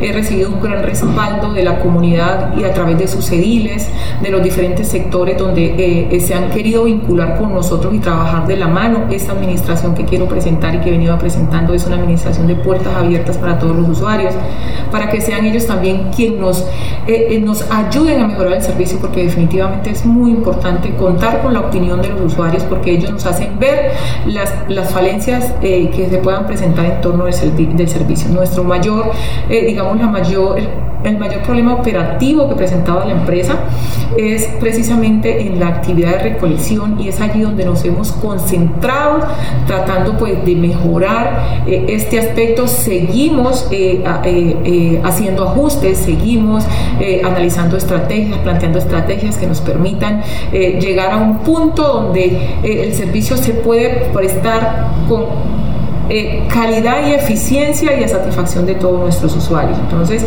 nosotros seguimos trabajando de la comunidad, seguimos escuchando sus inquietudes, seguimos atendiendo sus necesidades y seguimos trabajando de la mano con quienes nos representan, sus ediles, sus vocales, eh, sus presidentes de juntas que han estado muy activos con la empresa, trabajando de la mano, dándonos a conocer sus inquietudes, eh, haciéndose partícipe dentro del proceso, porque definitivamente el servicio de aseo es, una, es un servicio de responsabilidad responsabilidad compartida y aprovecho este espacio que nos, nos da el, el, programa al aire para decirle a nuestros usuarios que nos ayuden, que entre ellos y nosotros podemos prestar el servicio que todos están esperando a través de estos años.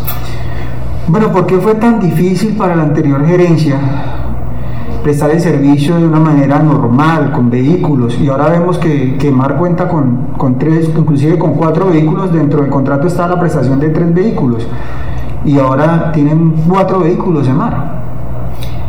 Pues eh, eh, Juan Carlos, esto es un tema de administración y de cómo lo plantea cada gerente. Yo eh, parto del hecho que quiere el poder y definitivamente como araucana tengo un gran compromiso con mi tierra, con mis usuarios, con mi ciudad, así que el esfuerzo que estamos haciendo no, no, hemos, no hemos ahorrado esfuerzo para poder llegar a prestar el servicio que anhelan todos los usuarios. respecto pues de la administración anterior, es un tema de cómo quiso él en su administración poder prestar el servicio, eh, que no en este momento no voy a entrar a, cuestionar o a decir si lo hizo bien, si lo hizo mal, porque definitivamente son los usuarios los que califican si el usuario, si el servicio se venía prestando mal o bien. Eh, eh, la historia está escrita, nosotros lo que hemos tratado en este tiempo es precisamente no repetir de pronto esa historia, sino hacer historia de aquí en adelante. Bueno, había, había también una decisión eh, en el Consejo de Estado, ya salió hace algunos días, donde pues se pretendía mostrar algunos vicios de ilegalidad en la contratación, en el contrato que se firmó entre el municipio en Serpa y Emar pues este, este fallo salió a favor del municipio y de Enserpa. ¿Cómo reciben ustedes esta noticia? ¿Cómo van ustedes en este proceso? Porque pues, es una buena noticia para Emar también.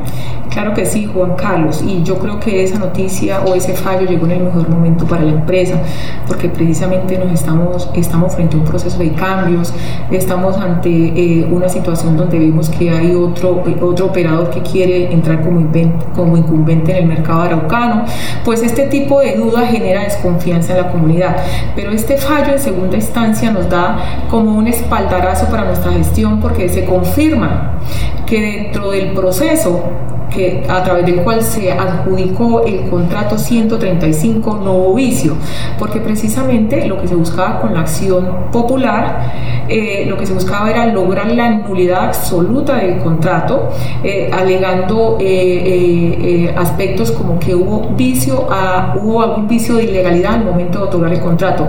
Y dos, que también no es menos, que diría yo que es más importante, donde decía que se pudo presentar o hubo vulneración de derechos de nuestros usuarios o consumidores. En este caso, el Consejo de Estado dijo que no hubo ningún vicio oculto, que no estuvo revestido de, irregularidades, que el contrato se, otorgó a la luz de la norma eh, y por consiguiente no tenía ningún eh, problema de tipo legal en su proceso de adjudicación y por otro lado para nosotros como prestadores lo más importante fue que se pudo demostrar que no había no hubo vulneración de derechos de nuestros usuarios. Bueno, últimamente hemos visto a, a Emarum más integrada con la comunidad, eh, aportando en campañas de aseo, en embellecimiento del municipio, de la ciudad. ¿Cómo va este proceso, doctora Rosa María? Eh, para nosotros es muy importante eh, aportarle al desarrollo de nuestra ciudad. Y cuando eh, adelantamos campañas como de recuperación de espacios, de sano esparcimientos, embellecimiento de nuestros parques, de nuestras plazas públicas, estamos aportando al desarrollo y al embellecimiento de Arauca. Por eso para nosotros es muy grato poder no solamente liderar ese tipo de campañas, sino sumarnos a todas estas campañas que organizan diferentes instituciones en torno al cumplimiento de este objetivo que es mantener una ciudad limpia. Por supuesto que nosotros seguiremos desde el área de gestión social fortaleciendo eh, estos eh, eh, aspectos sociales que se asocian al mantenimiento de, las, de los parques, de las zonas verdes, de manera que nuestros niños y nuestros jóvenes puedan volver a los parques, se sientan seguros, tengan espacios para que ellos puedan compartir con sus familias. Así que nosotros les seguiremos apostando a esta iniciativa y a este tipo de propuesta que para nosotros también eh, eh, eh, son de gran importancia. Bueno, hemos visto los cambios en esta nueva administración, en estos meses realmente se han visto los cambios, doctora Rosa María, eso es evidente porque el hecho de no ver una basura en la calle pues da muestra de que se están haciendo las cosas bien. ¿Cuál es el mensaje que, usted le deja a los araucanos frente a toda esta situación que se ha presentado con EMAR, pero que hemos visto los cambios positivos para la empresa? El mensaje para los araucanos de tranquilidad de que Mar va a seguir adelante prestando el servicio de aseo en el municipio capital.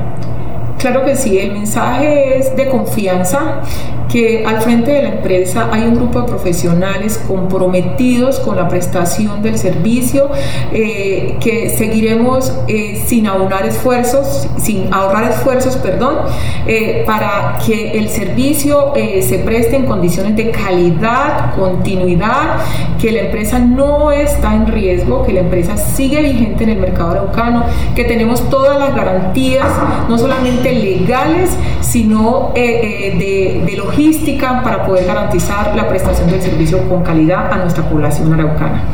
Bueno, doctora María, muchísimas gracias por aceptar la invitación de estar con nosotros aquí al aire esta mañana de sábado. Gracias, Juan Carlos, a usted y al programa al aire.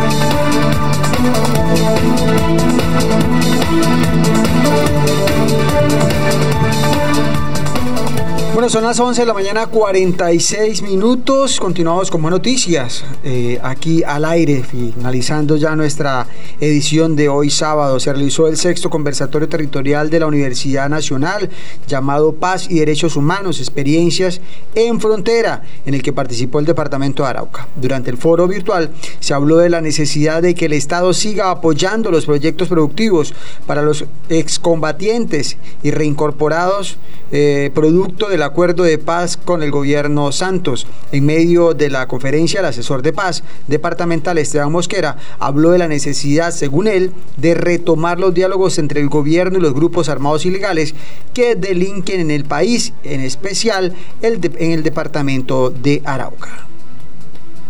Desde la línea paz hemos garantizado en la construcción del plan de desarrollo y posterior pues, presentándolo a la Asamblea, cuál va a ser nuestra ruta a seguir. Y es que Los consejos de paz, como el Consejo Departamental de Paz y los siete consejos municipales, tenemos un consejo municipal en cada, en los siete municipios del departamento de la redundancia, sean órganos asesores del departamento y de esta manera todas las iniciativas, todos los proyectos que vayan en fin de garantizar que la comunidad siga avanzando en los procesos de no estigmatización, de reconciliación y de un pensamiento eh, de convivencia, podemos garantizar que de verdad el futuro del departamento, el desarrollo del departamento se dé. Nosotros somos un departamento que llevamos más de 50 años de violencia. Somos un departamento que hemos tenido todos los actores armados, somos un departamento que hoy en día no solo le estamos apostando a, la implementación del acuerdo de paz, no solo desde lo nacional, sino desde lo regional, sino también en la iniciativa desde el Consejo Departamental de Paz de invitar a los demás grupos como la guerrilla, el ELN, para que se sienten y retomen las mesas de diálogo con el gobierno nacional. Nosotros no podemos seguir pensando en clave de violencia. Nosotros debemos darle garantía a todos estos reincorporados y a los que van a seguir desmovilizándose de que finalmente el camino no fueron los fusiles, los fusiles, el camino no fue la guerra y que hay otros caminos distintos donde le podemos brindar garantías de educación, trabajo, vivienda, salud, eh, digamos, las, las principales situaciones que nos hemos encontrado cuando visitamos la vereda. No es lo mismo estar en Bogotá, no es lo mismo estar en Medellín, no es lo mismo estar en Arauca, no es lo mismo estar en lo, en lo urbano de Arauca y en lo rural. Cuando vamos a lo rural, cuando vamos allá vemos dónde están las necesidades, donde vemos como Estado debemos llegar, es donde tenemos que implementar todas estas estrategias y proyectos que nos permitan atender las comunidades. Solo de esta manera nosotros podemos, con intervención social, llevándole recursos, llevándole proyectos, llevándole escuelas, hospitales, vías, garantizándole al campesino que su producto va a salir, que lo va a poder transformar, nosotros vamos a poder seguir avanzando no solo en la implementación del acuerdo de paz, sino en el desarrollo propio del territorio, para que podamos como sociedad seguir avanzando. No fueron solo los actores armados como las distintas guerrilla de la FARC que hoy se encuentran movilizadas, sino que también es un proceso que toda la sociedad, que la fuerza militar, que la comunidad normal, eh, que los cultivadores deben seguir apostando a construir un departamento que ya no conciba la ilegalidad como una salida. Hoy Arauca cuenta con ser un departamento que tenemos cero cultivo de coca. Eso, gracias a los acuerdos de las familias Feliz y, en su dedicación, tomaron otro camino y apostaron a, los cultivos como el plátano. Hoy tenemos combatientes sembrando plátano, cacao, los del departamento. Tenemos combatientes liderando los procesos, tenemos combatientes representantes de las comunidades hoy acompañándonos en la construcción de departamentos como hacen en los consejos departamental de paz, en los diálogos de reparación, y solo de esta manera podemos nosotros seguir apostándole cuando estamos articulados con la nación, cuando estamos articulados con todos los organismos que con su vasta experiencia nos apoyan y cuando desde aquí seguimos apostándole a un territorio que va a cambiar esa realidad que hemos vivido tantos años y que hoy solo queremos vivir en paz y sana convivencia.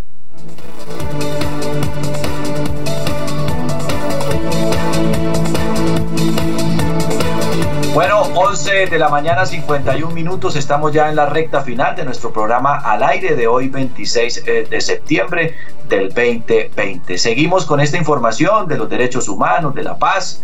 Y eh, también en ese foro virtual participó Nini Joana Cardoso de la Mesa Departamental de Víctimas, quien manifestó que el trabajo de los defensores de derechos humanos ha sido difícil en medio de esta pandemia y que se hace necesario que se le asigne mayor presupuesto a la implementación de las políticas de paz.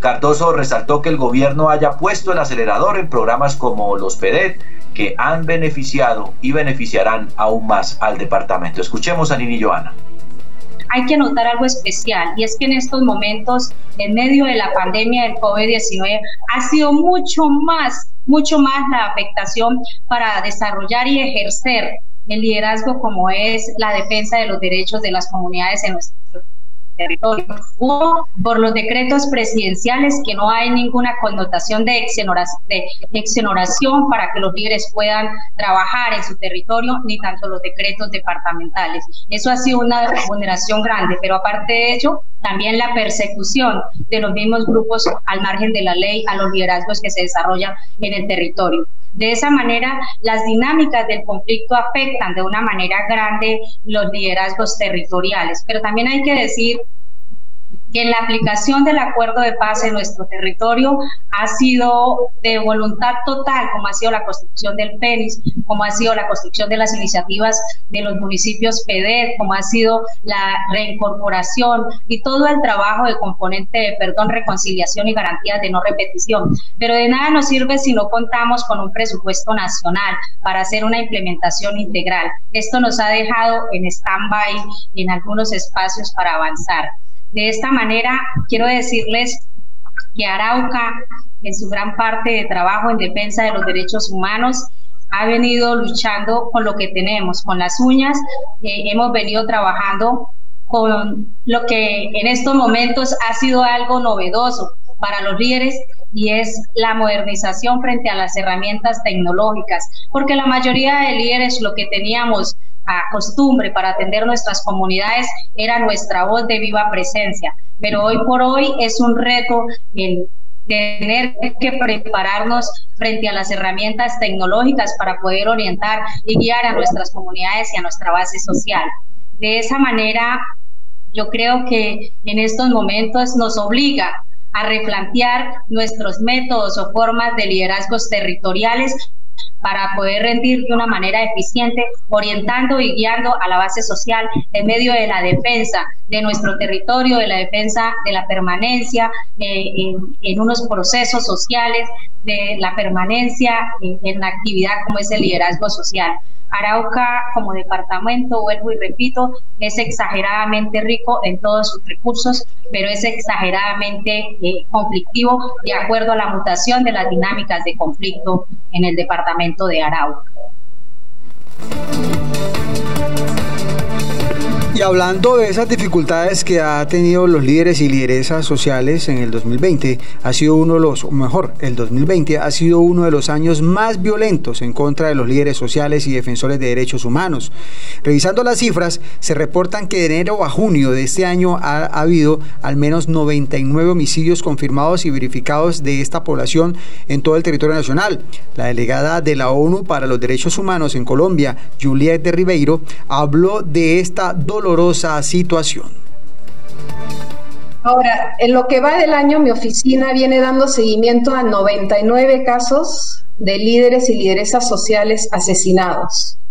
De estos, hemos podido verificar 48 homicidios, que incluyen cinco mujeres defensoras de derechos humanos y nueve defensores de derechos humanos de pueblos étnicos, siete indígenas y dos afrocolombianos. Tengo que decirles que nosotros también hemos sufrido el impacto de la pandemia en nuestra labor, limitando nuestra capacidad de salir al terreno para verificar algunos de estos casos, lo que significa que el porcentaje de casos verificados es menor al que teníamos el año pasado, no porque se hayan cometido menos asesinatos, sino porque no hemos podido verificar todos los casos por las restricciones de la pandemia.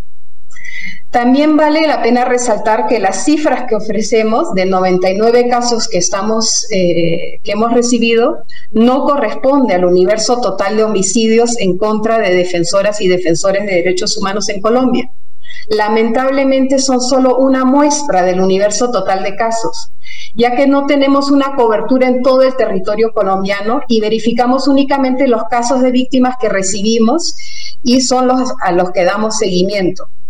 Por ello es muy importante que los organismos de investigación le den seguimiento a todos los casos denunciados, los que han sido documentados por nuestra oficina, los señalados por la Defensoría del Pueblo y por los propios defensores y defensoras de derechos humanos. Volviendo a nuestras cifras, hemos seguido observando que los asesinatos contra quienes defienden los derechos humanos ocurre principalmente en zonas rurales, sea el 73% de los casos y en muy alto porcentaje en municipios donde además existe un alto índice de pobreza multidimensional, 91%, donde hay tasas de homicidio que indican la prevalencia de una violencia endémica, 93% de los casos, y donde hacen presencia economías ilícitas de diversos tipos, el 96% de los casos. Las recomendaciones yo creo que son las siguientes. La presencia integral del Estado en estas zonas donde ocurren los homicidios y las amenazas en contra de líderes y lideresas de derechos humanos es de vital importancia para, para el ejercicio de la defensa de los derechos humanos y la protección colectiva de los derechos. El mayor acceso a derechos humanos eh, producto de esa presencia integral del Estado se va a traducir en mejores niveles de vida y mejor goce de los derechos económicos, sociales y culturales. Una de las instituciones del Estado que ha logrado esta presencia territorial y la cercanía a la población es la Defensoría del Pueblo, nos puede servir como modelo para otras instituciones del Estado que aún no tienen una presencia territorial extensiva. Esto es fundamental no solamente para prevenir los crímenes como homicidios y amenazas, sino para reducir los niveles de violencia de manera sostenible, aportando desarrollo, protección social, ya que tanto las defensoras como los defensores de derechos humanos y sus comunidades se enfrentan a esta grave situación. En el caso de, los líderes y lideresas sociales, es particularmente preocupante que un número importante de los hechos que se registraron durante el periodo de la cuarentena sucediera en los lugares de su residencia, lo que puede indicar que quienes ejecutaron estas acciones violentas, violentas en su contra aprovecharon inclusive de la situación de aislamiento obligatorio para ubicar a los defensores y defensoras en sus casas esta situación aumentó los niveles de riesgo para ellos. Insistimos a todos los involucrados en esta violencia a cesar el ataque a los y las defensoras y a sus comunidades, por el bien de ellos y por el bien de Colombia. A su vez, me permito reiterar lo que dijimos como sistema de Naciones Unidas en Colombia. Es importante y urgente que la Comisión Nacional de Garantías de Seguridad avance en el diseño e implementación de la política pública de desmantelamiento de organizaciones criminales y sus redes de corrupción, como parte de los esfuerzos para consolidar el despliegue y la acción integral del Estado, especialmente en estas zonas más vulnerables de las que hemos hablado y que son afectadas por la violencia y el conflicto. Debido a los crímenes perpetrados contra los líderes y lideresas, llamamos a las autoridades competentes a fortalecer las medidas adoptadas y a realizar todas las acciones necesarias para eliminar esta violencia y no escatimar esfuerzos en investigaciones y judicializaciones de quienes atentan contra las garantías de seguridad de los defensores y defensoras de, de las comunidades y reconocemos los esfuerzos desplegados en este sentido que han ayudado a fortalecer la protección, en particular los esfuerzos de la Fiscalía a través de su unidad especial de investigación. Es importante combatir la impunidad y resolver viejos casos de asesinatos de líderes y lideresas que aún no han sido resueltos.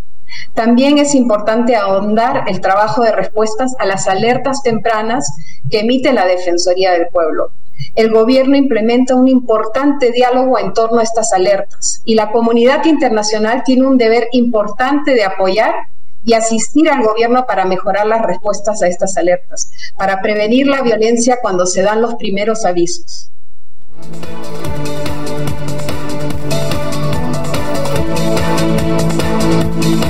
Bueno, son las 12 en punto de hoy sábado 26 de septiembre. Hemos llegado al final de nuestra emisión de Al aire de Meridiano 70 escuchábamos a Juliette Ribeiro, que era la, es la delegada de derechos humanos de la ONU para Colombia ha dado unas cifras de verdad escalofriantes. Cerca de 100 líderes, lideresas y comunales han sido asesinados en lo que va corrido del año y advierte que esa cifra puede ser mayor porque ellos han tenido alguna dificultad de acudir a los territorios para verificar esas cifras, pero por ahora lo registrado es 99 homicidios confirmados y verificados de esta población en todo el territorio nacional. Y la MOE eh, sacó también un, un, informe revelador que dice que van 248 violaciones de derechos a las personas que se encargan de defender los derechos humanos en el país. Lamentable eh, que sucedan este tipo de cosas, pero